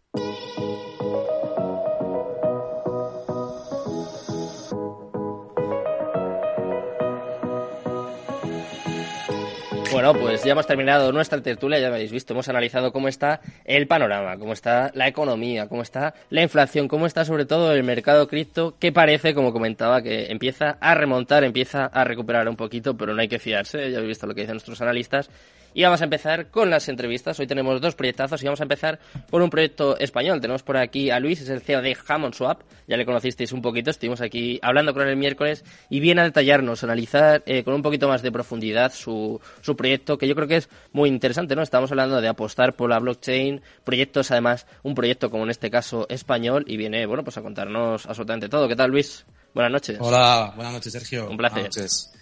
Igualmente, he estado escuchando un poquito la entrevista anterior que habéis hecho con Malik y con Biblog. Mm. Y la verdad es que yo tenía, he tenido algún contacto con ellos también, con Biblog sobre todo, he hecho algún directo y tal, hablando de, de- de temas de blockchain y tal. Mm. Y bueno, muy entretenido. He estado un ratito solo porque no sabía que, que existía todo esto y me ha parecido entretenido, ¿no? Curiosos puntos de vista desde, desde, pues eso, desde perfiles di- distintos, ¿no? De, de todos los tipos, ¿no? ¿Qué opinas Y- tú? ¿Qué opinas tú? Quiero saber tu opinión, oye, no puedes entrar aquí y ahora... Es que yo soy eh, opinión sobre, sobre los medios, sobre, sobre cómo, sí, al, fi- al final yo, yo soy, yo tengo más pensamiento eh, en el sentido de la manipulación, de que, de que al final, pues siempre, la- al final siempre se consigue que la masa haga lo contrario a lo que es lógico, no nos engañemos. Es decir, hay mucha gente especulando con el mundo de las criptomonedas. Yo este año, yo llevo desde el 2017 a Hmm. principios, eh, pues he pasado por todas las, por todas las partes, ¿no? Minería, eh, venta en- con cajeros, colaborando con Bitnovo, Ujú. eh, desarrollar proyectos, eh, bueno, he pasado por todos los, por todos los campos, digamos, y te tengo que decir que este mismo año, pues he notado como, como, como un nuevo círculo de, de usuarios aparecía, ¿no? Gente que, pues eso, chavales jóvenes de instituto de 16, 17 años, a través incluso de sus papás, de sus padres, que a mí me llamaban, oye Luis, tal, tú que estás en esto, es que mi hijo me dice, sí va, tal, ¿entiendes? Y te digo lo que yo pienso, que al final, pues fíjate, el mercado está hecho, está diseñado para, para quitar, no para dar. No este Claro. mercado de las criptomonedas, sino todos los mercados, ¿no? En, en realidad, eh, no todo puede, no todo el mundo puede ganar. Es una cosa, es oferta, demanda y compras y ventas. Entonces, eh, yo, yo, bueno, eh, yo pienso, tengo, tengo un pensamiento de que el mercado es cíclico, evidentemente el de, Bitcoin también, y está diseñado para eso, para, para quitar, ¿no? Entonces eh, me di cuenta de que en pleno bull run que se dice, toda esta nueva oleada, o este círculo de, usuarios nuevos se metían en el mercado a, a ojos tapados a, a comprar los ATHs y, y, y ahora es que justo, y ahora esa misma gente estos mismos días, no, yo me salí cuando Bitcoin estaba en 39, yo tuve suerte porque para perder más perder y yo no les digo nada porque al final tampoco puedes decir nada, ¿no? Es, es cierto que más vale perder que más perder, que dicen ellos, pero yo pienso Mm. que hacer un, un DCA, ¿no? El dólar cost average, el promediar tus compras, en, eh, ir, ir invirtiendo, porque es que primero hay que empezar por entender qué significa invertir. Invertir no es apostar. Yo siempre se lo digo a la gente, es decir, invertir es destinar una parte de tus recursos, de tus ingresos, a la compra de ciertos activos que te protejan ante ciertas eh, condiciones que puedan ocurrir, ¿no? Entonces, eh, básicamente, empecemos por ahí. Si tú inviertes un 10% de tus ingresos eh, y lo quieres hacer en una parte en stocks, una parte en cripto, otra parte en metales, o cada uno con lo que, la estrategia que tenga, y la sigues, normalmente, pues, eh, pues yo creo que es una buena fórmula, ¿no? Es la más aconsejable, sobre todo para gente que no se quiera dedicar o que no sea, que aquí hay otro problema también. Eh, al trading yo le llamo gambling, ¿no? Porque al final aquí hay ludopatía, ¿sabes? Es que esto es muy complicado. Ya, se hace mm, va. tan popular eh, un mercado especulativo y de una manera tan agresiva, porque no nos olvidemos de que aquí no son, yo de los medios si quieres lo comentamos, pero no nos olvidemos de que aquí el marketing en redes sociales de las criptomonedas, vamos, hemos visto imágenes de SIVA en, en el centro de Nueva York, ¿no? En estos edificios de, de, Y- ahí y de otras peores, ¿eh? y tal. De otras peores. Y, y carteles y, y- y empresas que han, que surgen de servicios, que pues de compra y venta y demás, eh, como Together o como Bit2Me. Bit2Me está en la cresta de la ola, pero Bit2Me, en mi opinión, es una empresa que ha crecido demasiado rápido para son aquí de Castellón. Hmm. ¿vale? Yo he estado con ellos en el club de cripto y tal, no tengo nada. Pero desde fuera, sin haber analizado internamente, porque no es mi, mi, función ni mucho menos, pero veo que han crecido muy rápido, han tenido una inyección de liquidez a través de fondos de inversión y tal, mm. y que ahora esas estructuras tan enormes de tantos trabajadores y tan grandes eh, a ver qué pasa. O sea, porque tú una cosa es crecer de una manera, pues una inyección de capital, yo lo llamo artificialmente.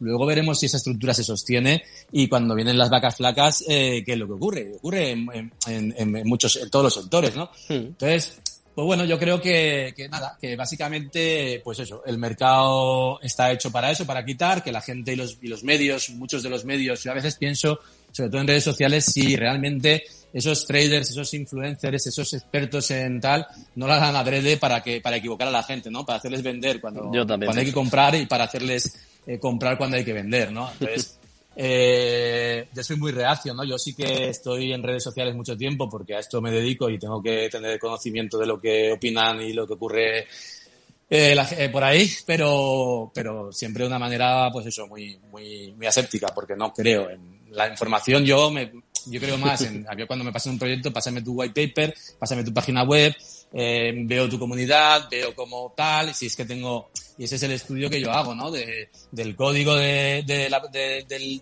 proyecto a través de los desarrolladores nuestros, de las redes sociales que ellos manejan, de sus informaciones en el documento, su tokenomics, cosas que te van a hacer ver qué hay detrás. A mí luego si sale X influencer me haga más o menos gracia diciendo que eso es bueno o es malo, es como si me dices, a ver, y luego hay una cosa muy, muy, muy, muy, que a mí me enfada, ¿no? Que hay incluso influencers que se dedican a, que se dedican a criticar a otros influencers, le llaman estafadores y tal, porque están siendo pagados o, o porque simplemente hablan porque están pagados. No nos engañemos. Todos los influencers, y yo no estoy diciendo que esto sea malo, cobran por promocionar. Todos. Que tienen que crear cierto contenido de valor y para ganar un poquito de enganche y que la gente le siga y demás, pero en el fondo esas cuentas de influencers se dedican a eso, a, cobrar por, por, ofrecer sus servicios de promoción. Y yo conozco, conozco bastante, hablo del sector cripto y conozco bastantes porque he tenido que tratar con muchos. Entonces, pues eh, aceptémoslo, o sea, es su negocio. Lo que tenemos que también entender es que yo no puedo ir a invertir dinero, además, vuelvo a decir, invertir, no apostar, eh, porque tal persona, tal, me da igual, no voy a decir, no voy a decir ningún nombre, hmm. pero mira, Biblock, que estaba aquí hace un momento, porque Biblock ha dicho que el protocolo X de la moneda tal que ha salido tiene un APR interesante y me va a hacer ahí millonario. Ojo, se puede equivocar. Bueno, ahora hablaremos de esos APRs elevados y de esos eh, tokens chirimoyo, ¿no? Hay un, hay un canal muy bueno de, de DeFi que lo lleva un tal eh, Guillermo, Guillermo Dao se hace llamar, mm. que hay, o sea, hay, hay, sitios muy buenos, con muy buena información, y, esos no son los, los, los vídeos de youtubers de X influencers. No me meto con ellos, no me quiero, no estoy diciendo nada. Al revés, me estoy metiendo con ciertos influencers que incluso critican o llaman estafadores al resto porque esta hablaba de que Bitcoin en 50.000 era oportunidad de compra porque iba a llegar a 100.000. Ojo, es que quizá llega a 100.000. Es que en el siguiente ciclo igual llega a 100.000. El error está en el que eh, vende, o, o sea, perdón, compra eh, de, demasiada cantidad, mejor en 50.000 y luego la acaba vendiendo en 30.000 porque no lo soporta porque ha apostado, ha hecho una apuesta y la está perdiendo y la cierra en pérdida. Pero si tú compras en 50 tranquilamente, compras en 40, compras en 30, compras en 20, ya sé que esto es súper, súper, súper típico de escuchar, ¿no? Y compras en 15 y compras en 10, y promedias, al final, en el momento eh, del ciclo que ocurra, que te pille dentro, porque yo no veo otra forma de hacerlo. O sea, eso o eres trader con, con capacidades y con, y con, y con conocimientos para hacerlo. No, no, no, no lo que ocurre. Yo no hago trading. Yo simplemente me dedico a, yo soy, yo soy, yo soy creyente de todo esto. Yo creo en Bitcoin, creo en Ethereum y siempre lo digo a quien entra al mercado además me preguntan también, oye, pero yo quiero eh, a esto tal como, ¿qué compro? ¿Qué compro? Es que he escuchado lo típico, esta moneda, me da igual, ¿eh? no, voy a decir si va, Solaris, o he comprado, o, no sé cuál decir ahora, Maná, o Land, cualquier.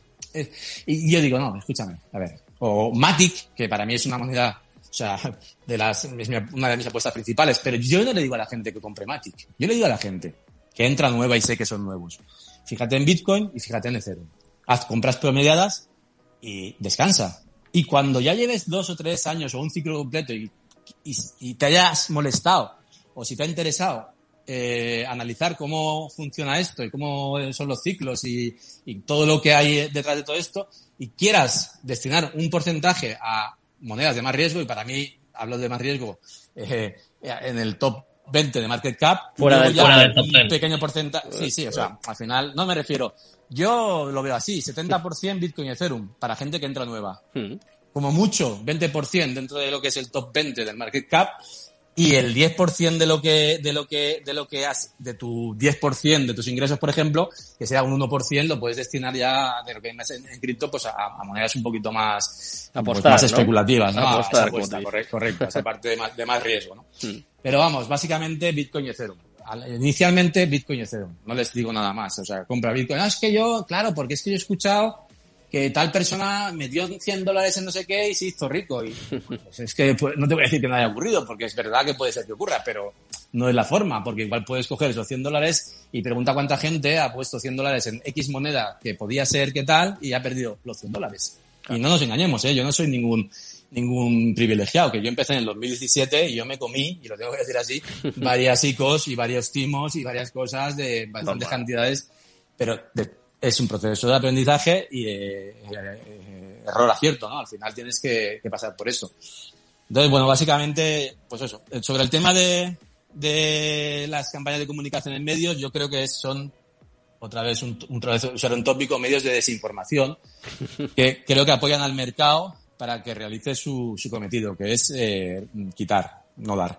Entonces, ese es el resumen. El tema de influencers y demás, yo tengo mucho respeto por el trabajo de todo el mundo y, y yo, eh, a- mm, con esa misma filosofía, respeto a quien hace estudios y análisis y da su opinión eh, eh, fundada en, en- en- Ah, eso se nota. Cuando alguien está hablando de un proyecto, sea cual sea, y, y, ve, y, y ha estudiado el proyecto y se ve que sabe de lo que habla y mucho, le ha dedicado un tiempo y tú lo escuchas, te, te puede dar gusto escucharlo, sea cierto o sea no cierto lo que está diciendo, ocurra o no ocurra, o sea, no, no baso en mis decisiones de inversión en lo que escucho, pero por lo menos dices, hostia, este tío se está preocupando de dar una información pues, sólida, ¿no?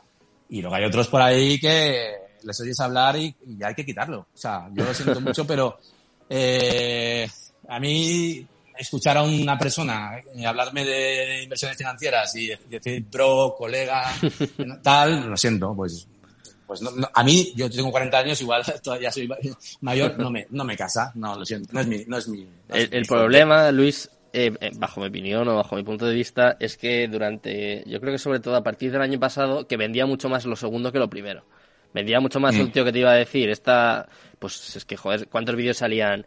Eh, la siguiente gema que va a hacer un por cien. Sí, Eh, clickbait, ya, eso está claro. Claro. Eh, al Y final, entonces, al de esos final, barros, estos lodos, inclu- ¿no? Incluso cuando un influencer en, una- en Twitter o en una red social hablaba de que el mercado iba a subir para arriba, eh, todo te- eran likes y cuando decía que veía posibles caídas, eh, todo eran burlas y críticas. Eso es así, es, es la, es la inconsciencia de la gente. Al final, lo que te digo, eh, tú tienes que, estés invertido o estés, en- o estés fuera, porque al final aquí, al final cuando tú te vas a, a las redes y ves a cómo habla cada uno, notas casi si está en USDT o está en Bitcoin o está, ¿sabes? Por cómo está eh, argumentando los, los, los posts que realizas.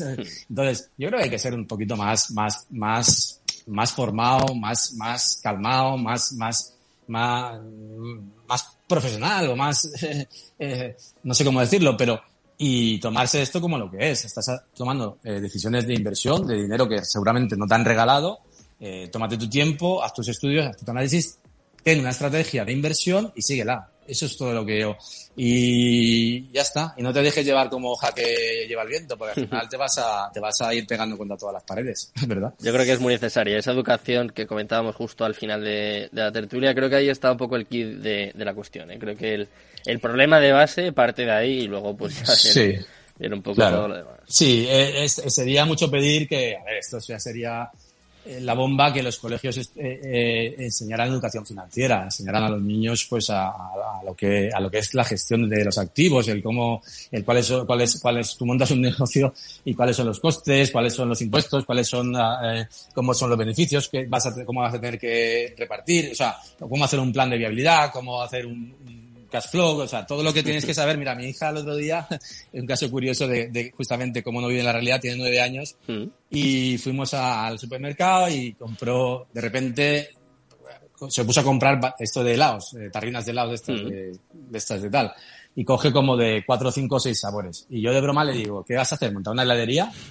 Y dice, pues sí, tiene nueve años. Digo, ah, digo bueno, pues es verano que se lo pase un poco bien. Entonces, ¿qué pasa? Que yo pago los helados, ¿no?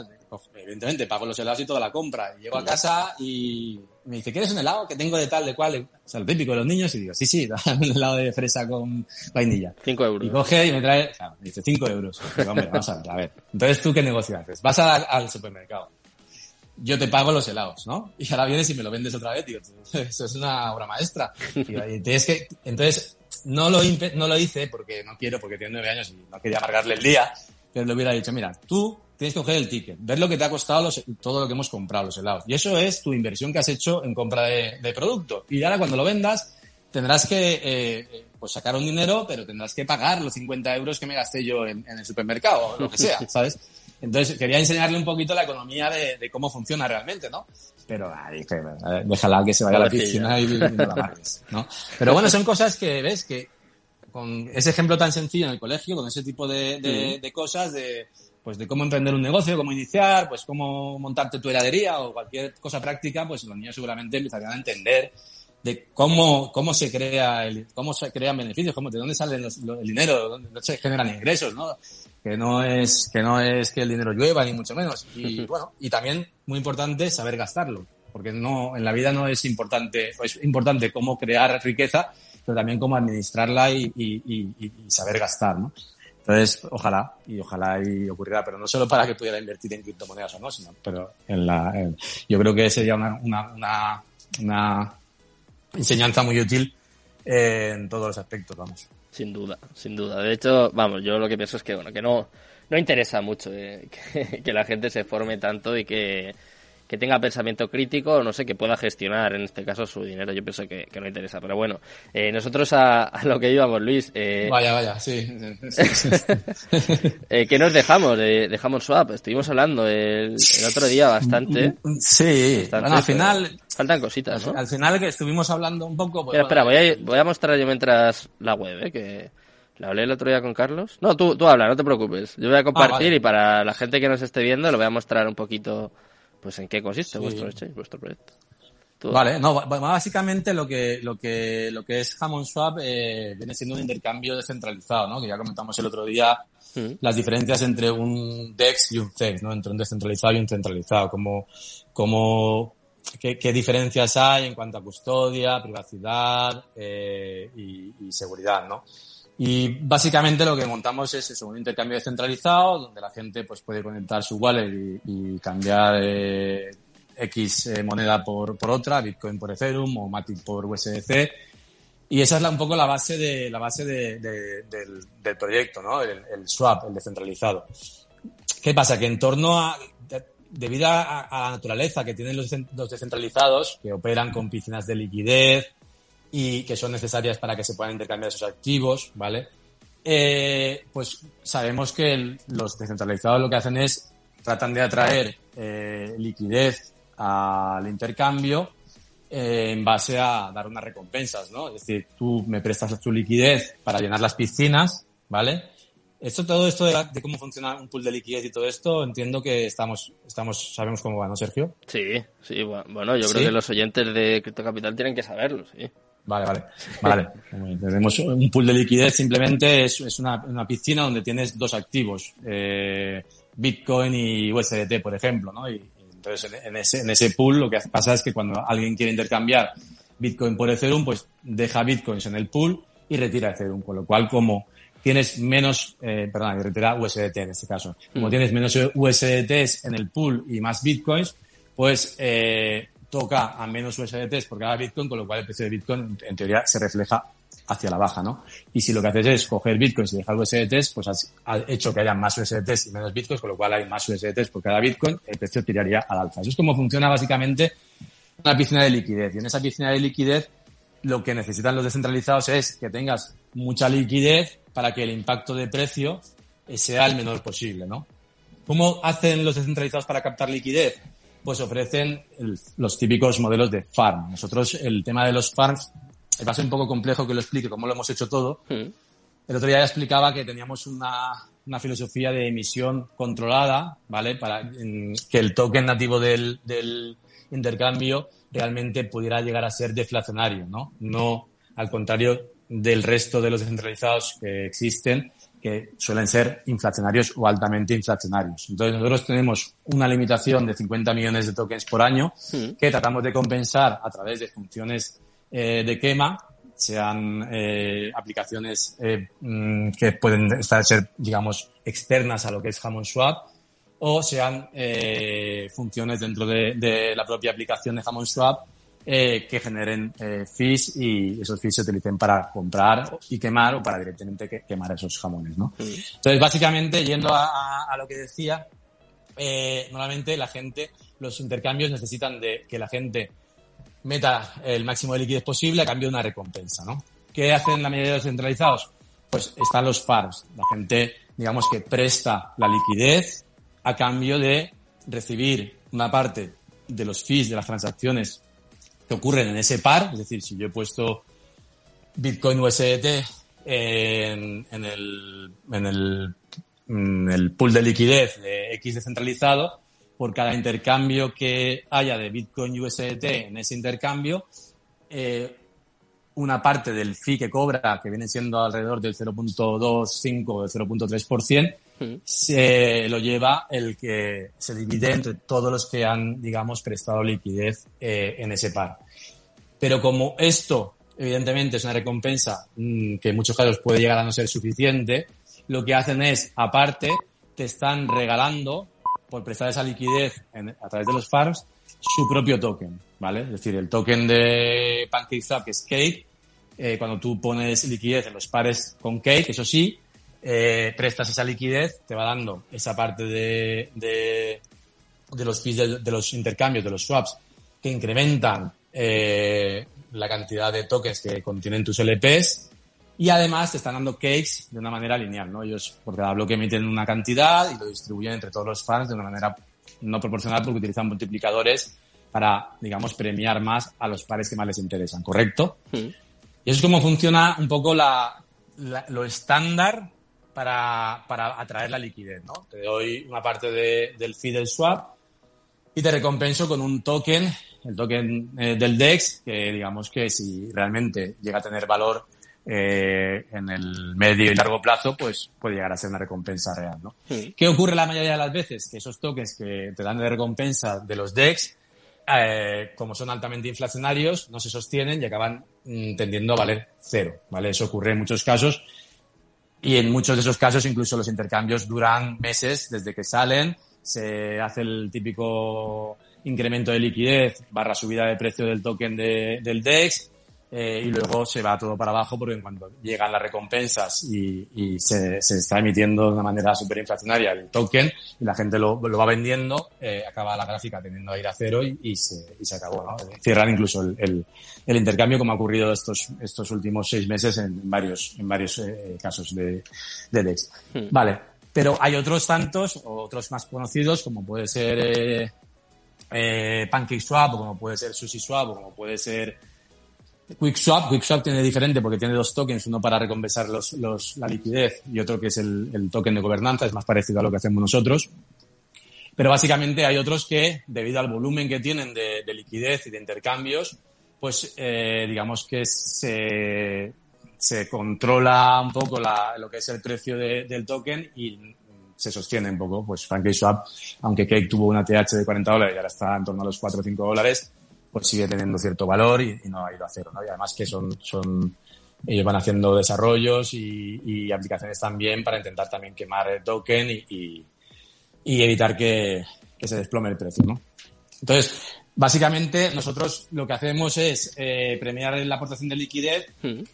Eh, solo emitimos eh, 50 millones a través de bonos, nosotros le llamamos bonos, que simplemente es, eh, tiene la diferencia eh, del farm, básicamente en cuanto a que cuando tú metes liquidez en un bono de Hammond Swap, la liquidez pasa a ser propiedad del descentralizado. Es decir, ya se queda en las piscinas de liquidez de, del DEX permanentemente. No la prestas, que es el peligro, ¿no? Si tú prestas liquidez eh, para recibir la recompensa del token de, del DEX y luego la retiras, el DEX se queda sin esa liquidez trabajando y habiendo entregado una cantidad de, tokens, en muchos casos, pues importante a, a quien ha prestado la liquidez temporalmente, ¿no? Entonces nosotros los bonos los emitimos solo en base a liquidez aportada, donde la liquidez siempre es con pares con el token nativo, con jamón, para fortalecer el, el- propio token, buscando siempre que, que lo que sería el valor intrínseco del token vaya en aumento eh, en la medida en la que aumentamos la liquidez y la emisión eh, disminuye o, o- o- se consigue hacer que, que sea cero o menor que, o menor que cero porque se quema más que se, que se, que se emite, ¿vale? Entonces, los bonos de liquidez funcionan así. Tú aportas la liquidez al DEC, la, la liquidez se queda permanentemente ya en la tesorería del, del intercambio y tú a cambio recibes una recompensa directa con un multiplicador de entre 1.2 y 1.8. Esos bonos de esos 50 millones eh, de, de tokens para, digamos, darte recompensa a través de los bonos ya han finalizado. Creo que quedan muy poquito en cuanto a en dólares. Creo que falta un bono de Cerum con jamón de, por completar muy poquito y otro también muy poquito, pero básicamente ya están completos y ya no se van a emitir más, más bonos, con lo cual no vamos a imprimir o vamos a, emitir más jamones eh, hasta el año que viene, hasta abril del año que viene. Pero hemos emitido aún así 50 millones de, de tokens de jamón este año. Pues, ¿qué hacemos? Pues a través de las aplicaciones, las funciones del DEX, pues eh, tratamos de hacer que se quemen 50 millones de tokens o más. ¿Qué aplicaciones hay? Pues bueno, está el la típica lotería, que tampoco le hemos dado mucha importancia porque es una lotería como la que pueda tener cualquier eh, o, o otros. Tenemos el tema de las órdenes programables y que es verdad que eso pues eh, fue un desarrollo interesante en su momento porque hasta hace no tanto tiempo eh, no era posible poner una orden límite en un intercambio descentralizado. Tú ibas a PancakeSwap y tenías que poner, eh, si querías comprar, no podías programar la orden para que cuando el precio de Bitcoin estuviera en 30.000 se ejecutara, ¿no? Eso es una orden límite. Eh, normalmente tú entrabas a un descentralizado y al precio que estuviera el, el, el activo lo, o lo compras o no lo compras, ¿no? Entonces nosotros ya tenemos en Hammond Swap, ya existe la posibilidad de, de programar órdenes para fijar el precio de compra del activo que quieras. Esa es una de las funciones que genera un fee, un fee pequeñito, del 0.25%, que se utiliza directamente para comprar y quemar jamones, ¿vale? Tenemos el tema de lotería, tenemos esto, tenemos... Eh, Una stablecoin he visto también, ¿no? Sí, la stablecoin la, la hemos, tenemos, eh, es que tenemos, tenemos muchas cosas. Tenemos un juego que se llama CryptoPoly, que no sé si tienes acceso desde ahí, es un juego de NFTs bastante ver, chulo, tipo, mono- tipo Monopoly. Sí, Sí, no, ve, ve contando, no que- te preocupes. Sí, bueno, es que se me escaparán cosas, pero bueno, es un desarrollo que, que hicimos anteriormente y los desarrolladores, pues bueno, tenían, les daba, hacía ilusión y tal, y lo hemos adaptado pues para que se pueda jugar con la moneda estable. Digamos que eh, JUSD es la stablecoin que hemos sacado, es, es una, es una, una moneda con un valor, eh, un peque- una pegged coin más que una stablecoin, digamos que su, su valor viene eh, ligado a un dólar, ¿vale? Y lo que es es una eso funciona con un sistema de sobregarantía. Digamos que tenemos, eh, sí, eso que estás poniendo. Como un sí Monopoly, ¿no? cómo funciona la. Sí, es un Monopoly, va por niveles. Tú cuando completas un- una vuelta al tablero subes de nivel, sube el precio de la tirada por cada nivel y también sube el precio de la- recompensa. El es el típico juego del. Monopoly donde tú tienes, a través- tienes tus cartas NFTs, compras tus NFTs, pagas 0.5 JUSD, 0.5 dólares por cada tirada, si quedas una casilla ocupada, esos fondos que has pagado por la tirada se lo lleva el dueño de la casilla, si quedas una casilla libre, pujas eh, para comprar esa casilla que está libre y luego puedes construir tu NFT y digamos que luego por la venta de los NFTs y por la, lo que se recauda con las casillas se generan unos jackpots que si quedas en la casilla de jackpot pues, pues te da ese premio, ¿no? JUSDs. Eso es una- una- un juego que hicimos de NFTs y que, bueno, la comunidad pues de- juega de vez en cuando, como puedes ver ahí por ahí casillas ocupadas, cuando... Y tiene, es ilimitado porque digamos que tienes niveles donde vas subiendo y cada vez pues la tirada va costando más y la recompensa que te llevas por colocar tu NFT en un nivel 3 o en un nivel 4 pues eh, va siendo mayor, ¿no? Entonces, pues sí, eh, es, ese juego, por ejemplo, se puede jugar solo con JUSD, que es nuestra moneda estable. JUSD, como te decía, es una moneda eh, con un valor eh, ligado a un dólar y funciona con un sistema de sobregarantía. Esto, si quieres, te lo explico, ¿no? Básicamente muy, tenemos... Muy rápido, que enseguida vamos a ir con el proyecto de, J- de Brain Numbers. Cuéntanos JUSD tenemos, tenemos dos monedas. Un token volátil que absorbe la diferencia de precio del colateral de JUSD, que es jamón, ¿vale? Digamos que JUSD tú puedes minarlo con jamones, ¿vale? Y obtienes por un dólar en jamón, obtienes un JUSD y puedes quemarlo y recibir jamones. Para que el precio de JUSD, para que tú siempre puedas eh, quemar ese JUSD y recibir un dólar en jamones, lo que tenemos es una moneda volátil que, digamos, absorbe, pues eso, la, la volatilidad del precio del token de jamón. De manera que, conforme el precio de jamón baja, digamos que tenemos dos, dos, dos bowls, dos, dos, dos contratos, y conforme el precio de jamón baja, el, el contrato de, de jamón fluido le envía jamones al contrato de JUSD para que siga manteniendo jamones por valor de un dólar por cada JUSD en circulación y cuando jamón sube de precio, como eh, sobran jamones, coge esos jamones el, el, contrato y se los envía al contrato de, de, jamón fluido. De manera que al final, si el precio de jamón baja, jamón fluido baja más porque ha perdido valor eh, de colateral en dólares porque vale menos el colateral y porque ha perdido cantidad de jamones porque ha perdido colateral porque las ha tenido que enviar a un, a un contrato de, de JUSD para mantener su paridad con el, con el dólar. Y si jamón sube de precio, pues jamón fluido sube más porque tiene más valor eh, el colateral en dólares y porque tiene más cantidad de colateral porque aumentan los jamones que le vienen del contrato de, de. Esto es, esto es una, eso es una moneda de, pues, eh, una Pegged Dollar Coin eh, con un sistema de sobre, sobre garantía.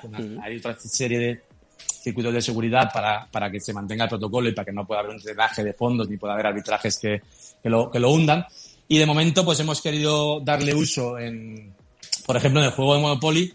Por, no le hemos, tenemos el partner de casino, que este fin de semana estará ya online, con ruleta, con, con eh, el juego de dice, apuestas deportivas y demás. Ah, qué bueno. No hemos querido utilizar JUSD como moneda de compra de chips en el casino, sino jamón directamente, Mm. porque, eh, pues bueno, porque queremos tener cuidado y darle un crecimiento eh, sostenible a- al uso de, al volumen y al uso de, de la stablecoin, de, de la Pegged Coin realmente, ¿no?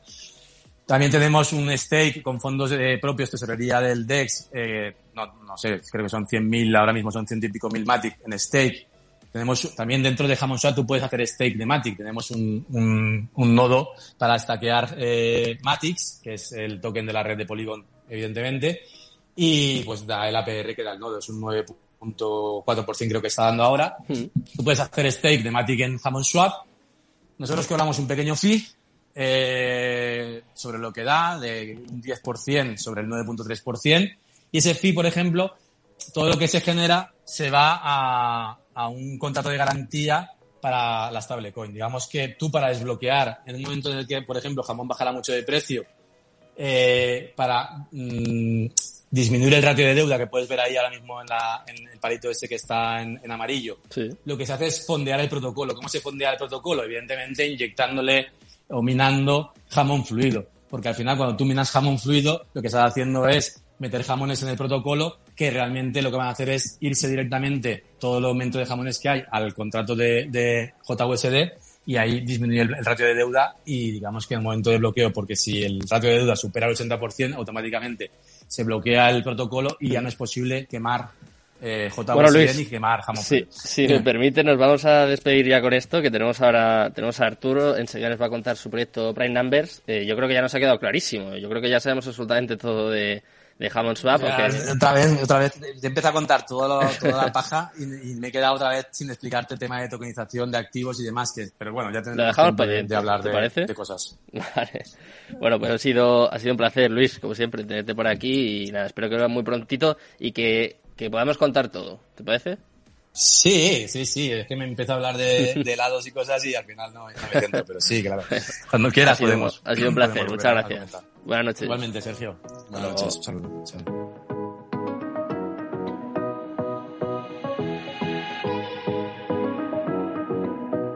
En Capital Radio, Cripto Capital, con Sergio Fernández.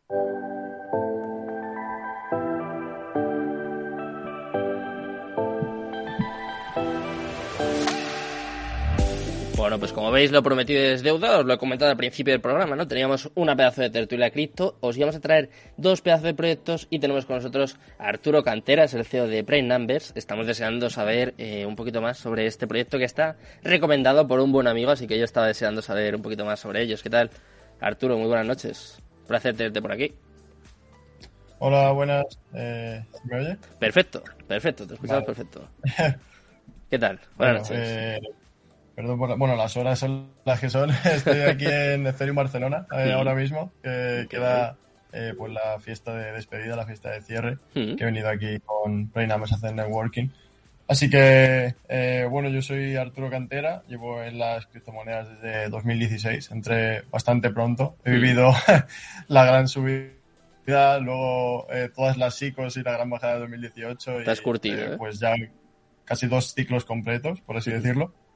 Y bueno, eh, el año pasado en agosto empecé con, con mi proyecto Numbers. Voy a compartir eh, la pantalla. Venga.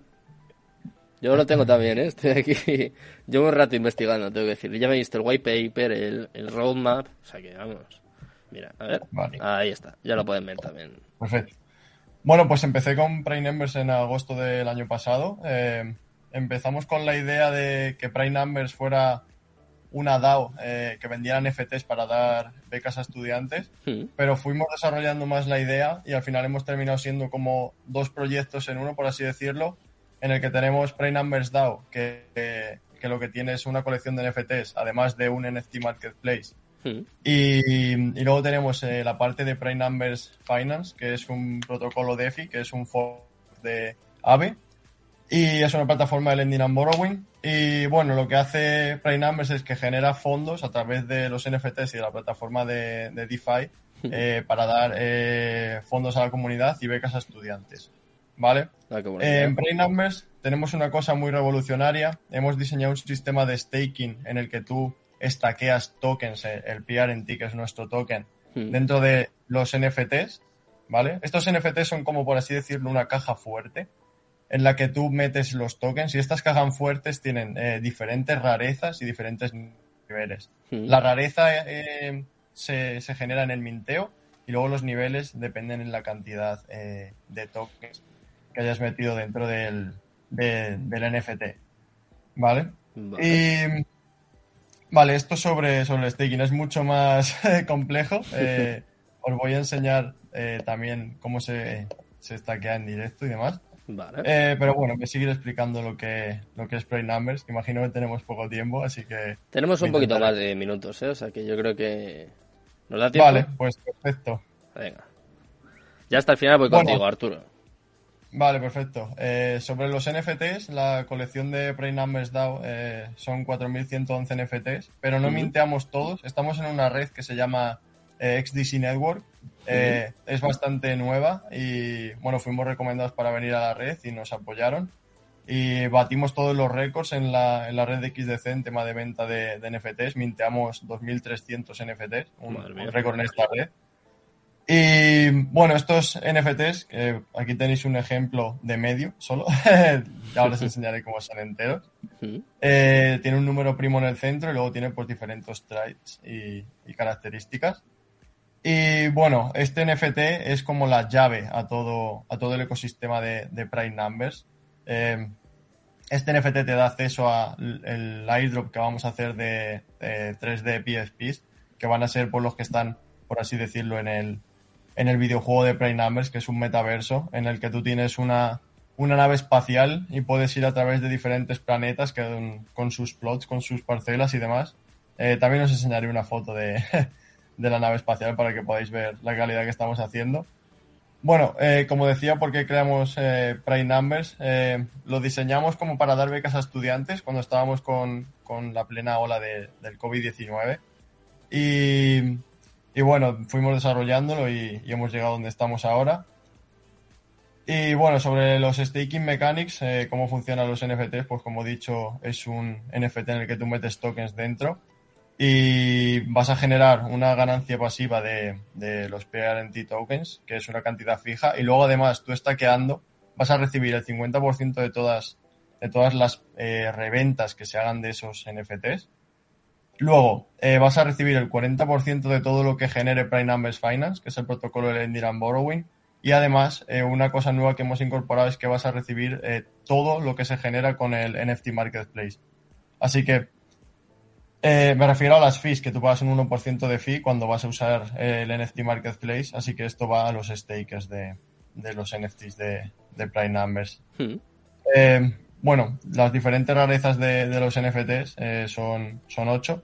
Aquí las podéis, las podéis ver. Eh, recomiendo totalmente leer el, el Medium de Prey Numbers. Es donde tenemos todo súper bien explicado porque realmente merece la pena leerlo. Hemos puesto muchísimo trabajo y mimo en, en hacer este sistema de, de staking que posiblemente podrías usarlo para otro montón de cosas, no solo para NFTs, ya que el smart contract eh, te permite usarlo en, en, distintas cosas, no solo en un NFT con un número primo en el centro. Hmm.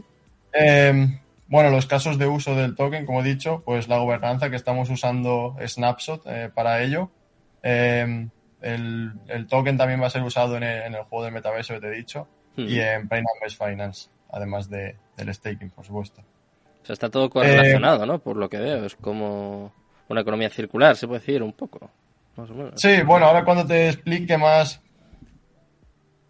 eh, verás cómo el token está constantemente circulando, eh, no se mintean más tokens de, del total que hay. Bueno, voy a explicar la tokenómica, Sí. del total de 10 millones. Y bueno, eh, podemos ver la cantidad de tokens que, que vendimos en, la, en las sales, eh, todos fueron eh, sold out eh, en temas de token. Y tenemos un total de 10 millones de token. El equipo solamente tiene un 3% para, para ellos. O Ujú. tenemos un 1,5 millones para el desarrollo del ecosistema. Luego, esta de Game Ecosystem es eh, las rewards que se van a dar al, al utilizar el videojuego, por así decirlo. El videojuego tiene un sistema bastante parecido al, al staking de los NFTs, en el que tú vas a tener pues eh, distintos NFTs con distintas habilidades y va a ser pues básicamente otro staking, lo que pasa que va a incorporar eh, eh, diferentes misiones dentro del metaverso, así que vas a tener que, que, trabajar para ello. Bueno, ahora os voy a explicar también en el staking lo que es trabajar, porque no es un simple staking en el que tú vas, estaqueas y te olvidas. Hmm. Tienes que estar una cantidad de días, ahora, ahora lo enseñamos. Ah, como un vesting, algo así. Eh, ahora lo vais a ver. y eh, de estos 10 millones, 3 millones están destinados a Prey Numbers Finance, que van a ser las, las recompensas por usar el protocolo Lending and Borrowing también. Y un millón de, de, contingencia, pues por si hay algún fallo en cualquiera de las anteriores cantidades, poder tirar, tirar de ello. Eh, bueno, aquí está lo que recaudamos. Recaudamos básicamente un millón de, de dólares en total. Y bueno, eh, estamos en la red de XDC eh, porque fuimos recomendados por, por, un amigo para entrar en ellos. Nos ayudaron también económicamente. Y para que os hagáis una idea de la red de XDC, eh, todo nuestro minteo de NFTs, 2.300 y pico NFTs, costó menos de un XDC, o sea, menos de dos céntimos y medio. Todo el minteo de una colección entera. Uh. Así que es bastante impresionante. Hmm. Bueno, respecto al equipo, eh, somos un equipo bastante experimentado.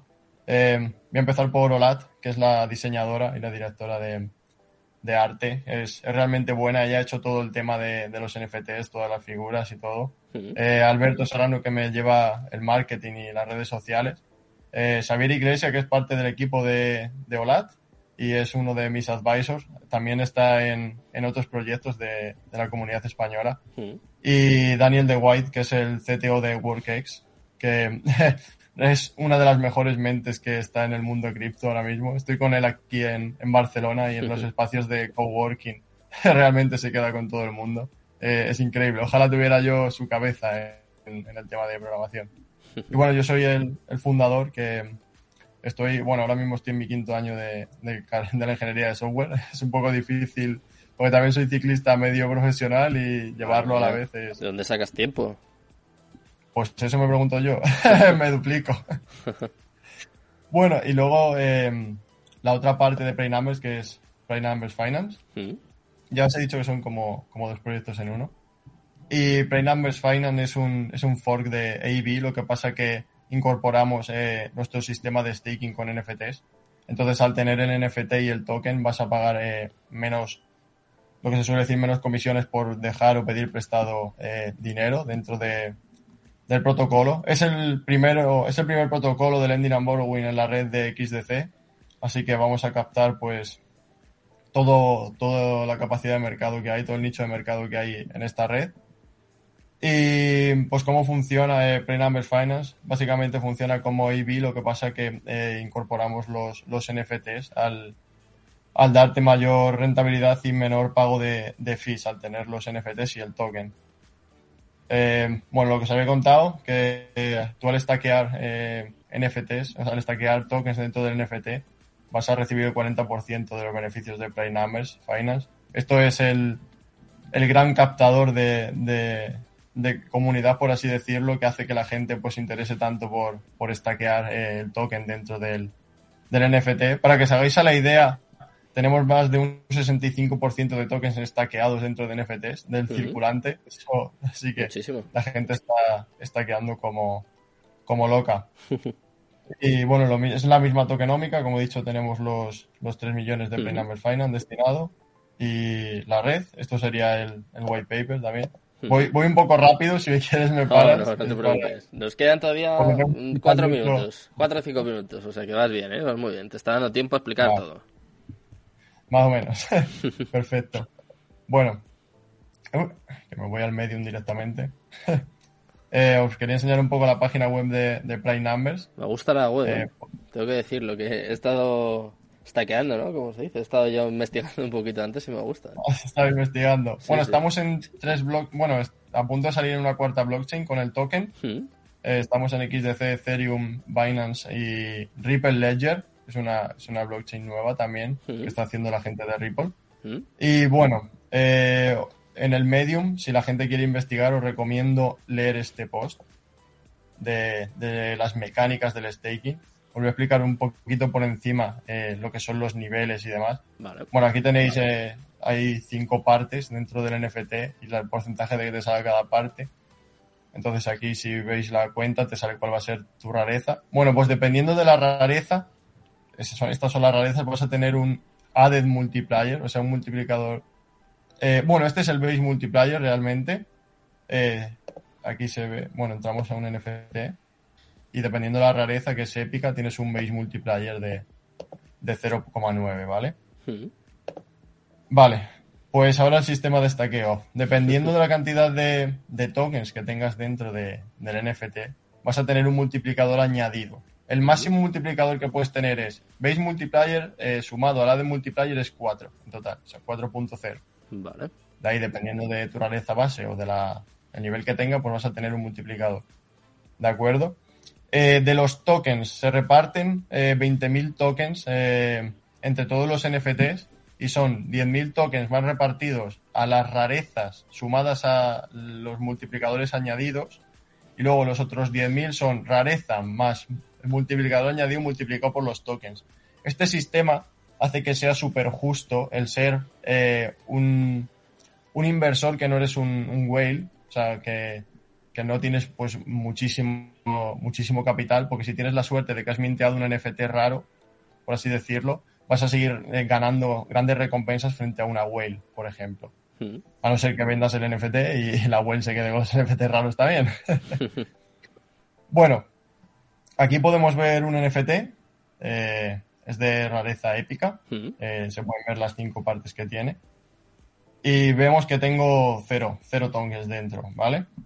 Eh, cuando vamos a stackear, solo podemos, una stacke- o sea, solo podemos stackear una vez cada 24 horas y es siguiendo esta tabla. O sea, tú cuando eres nivel 0 puedes meter un PRNT diario como máximo. Cuando subes al nivel 1, que vas a tener que stackear tres días un PRNT para llegar al siguiente nivel, vas a poder meter uno y medio. Así hasta un total de 8.298 tokens, que sería el, ¿El máximo? el nivel máximo. Ahora mismo el token está en 0,8, si no recuerdo mal, de, de valor. Mm. Así que es bastante complicado a lo mejor llegar, llegar a- al nivel máximo.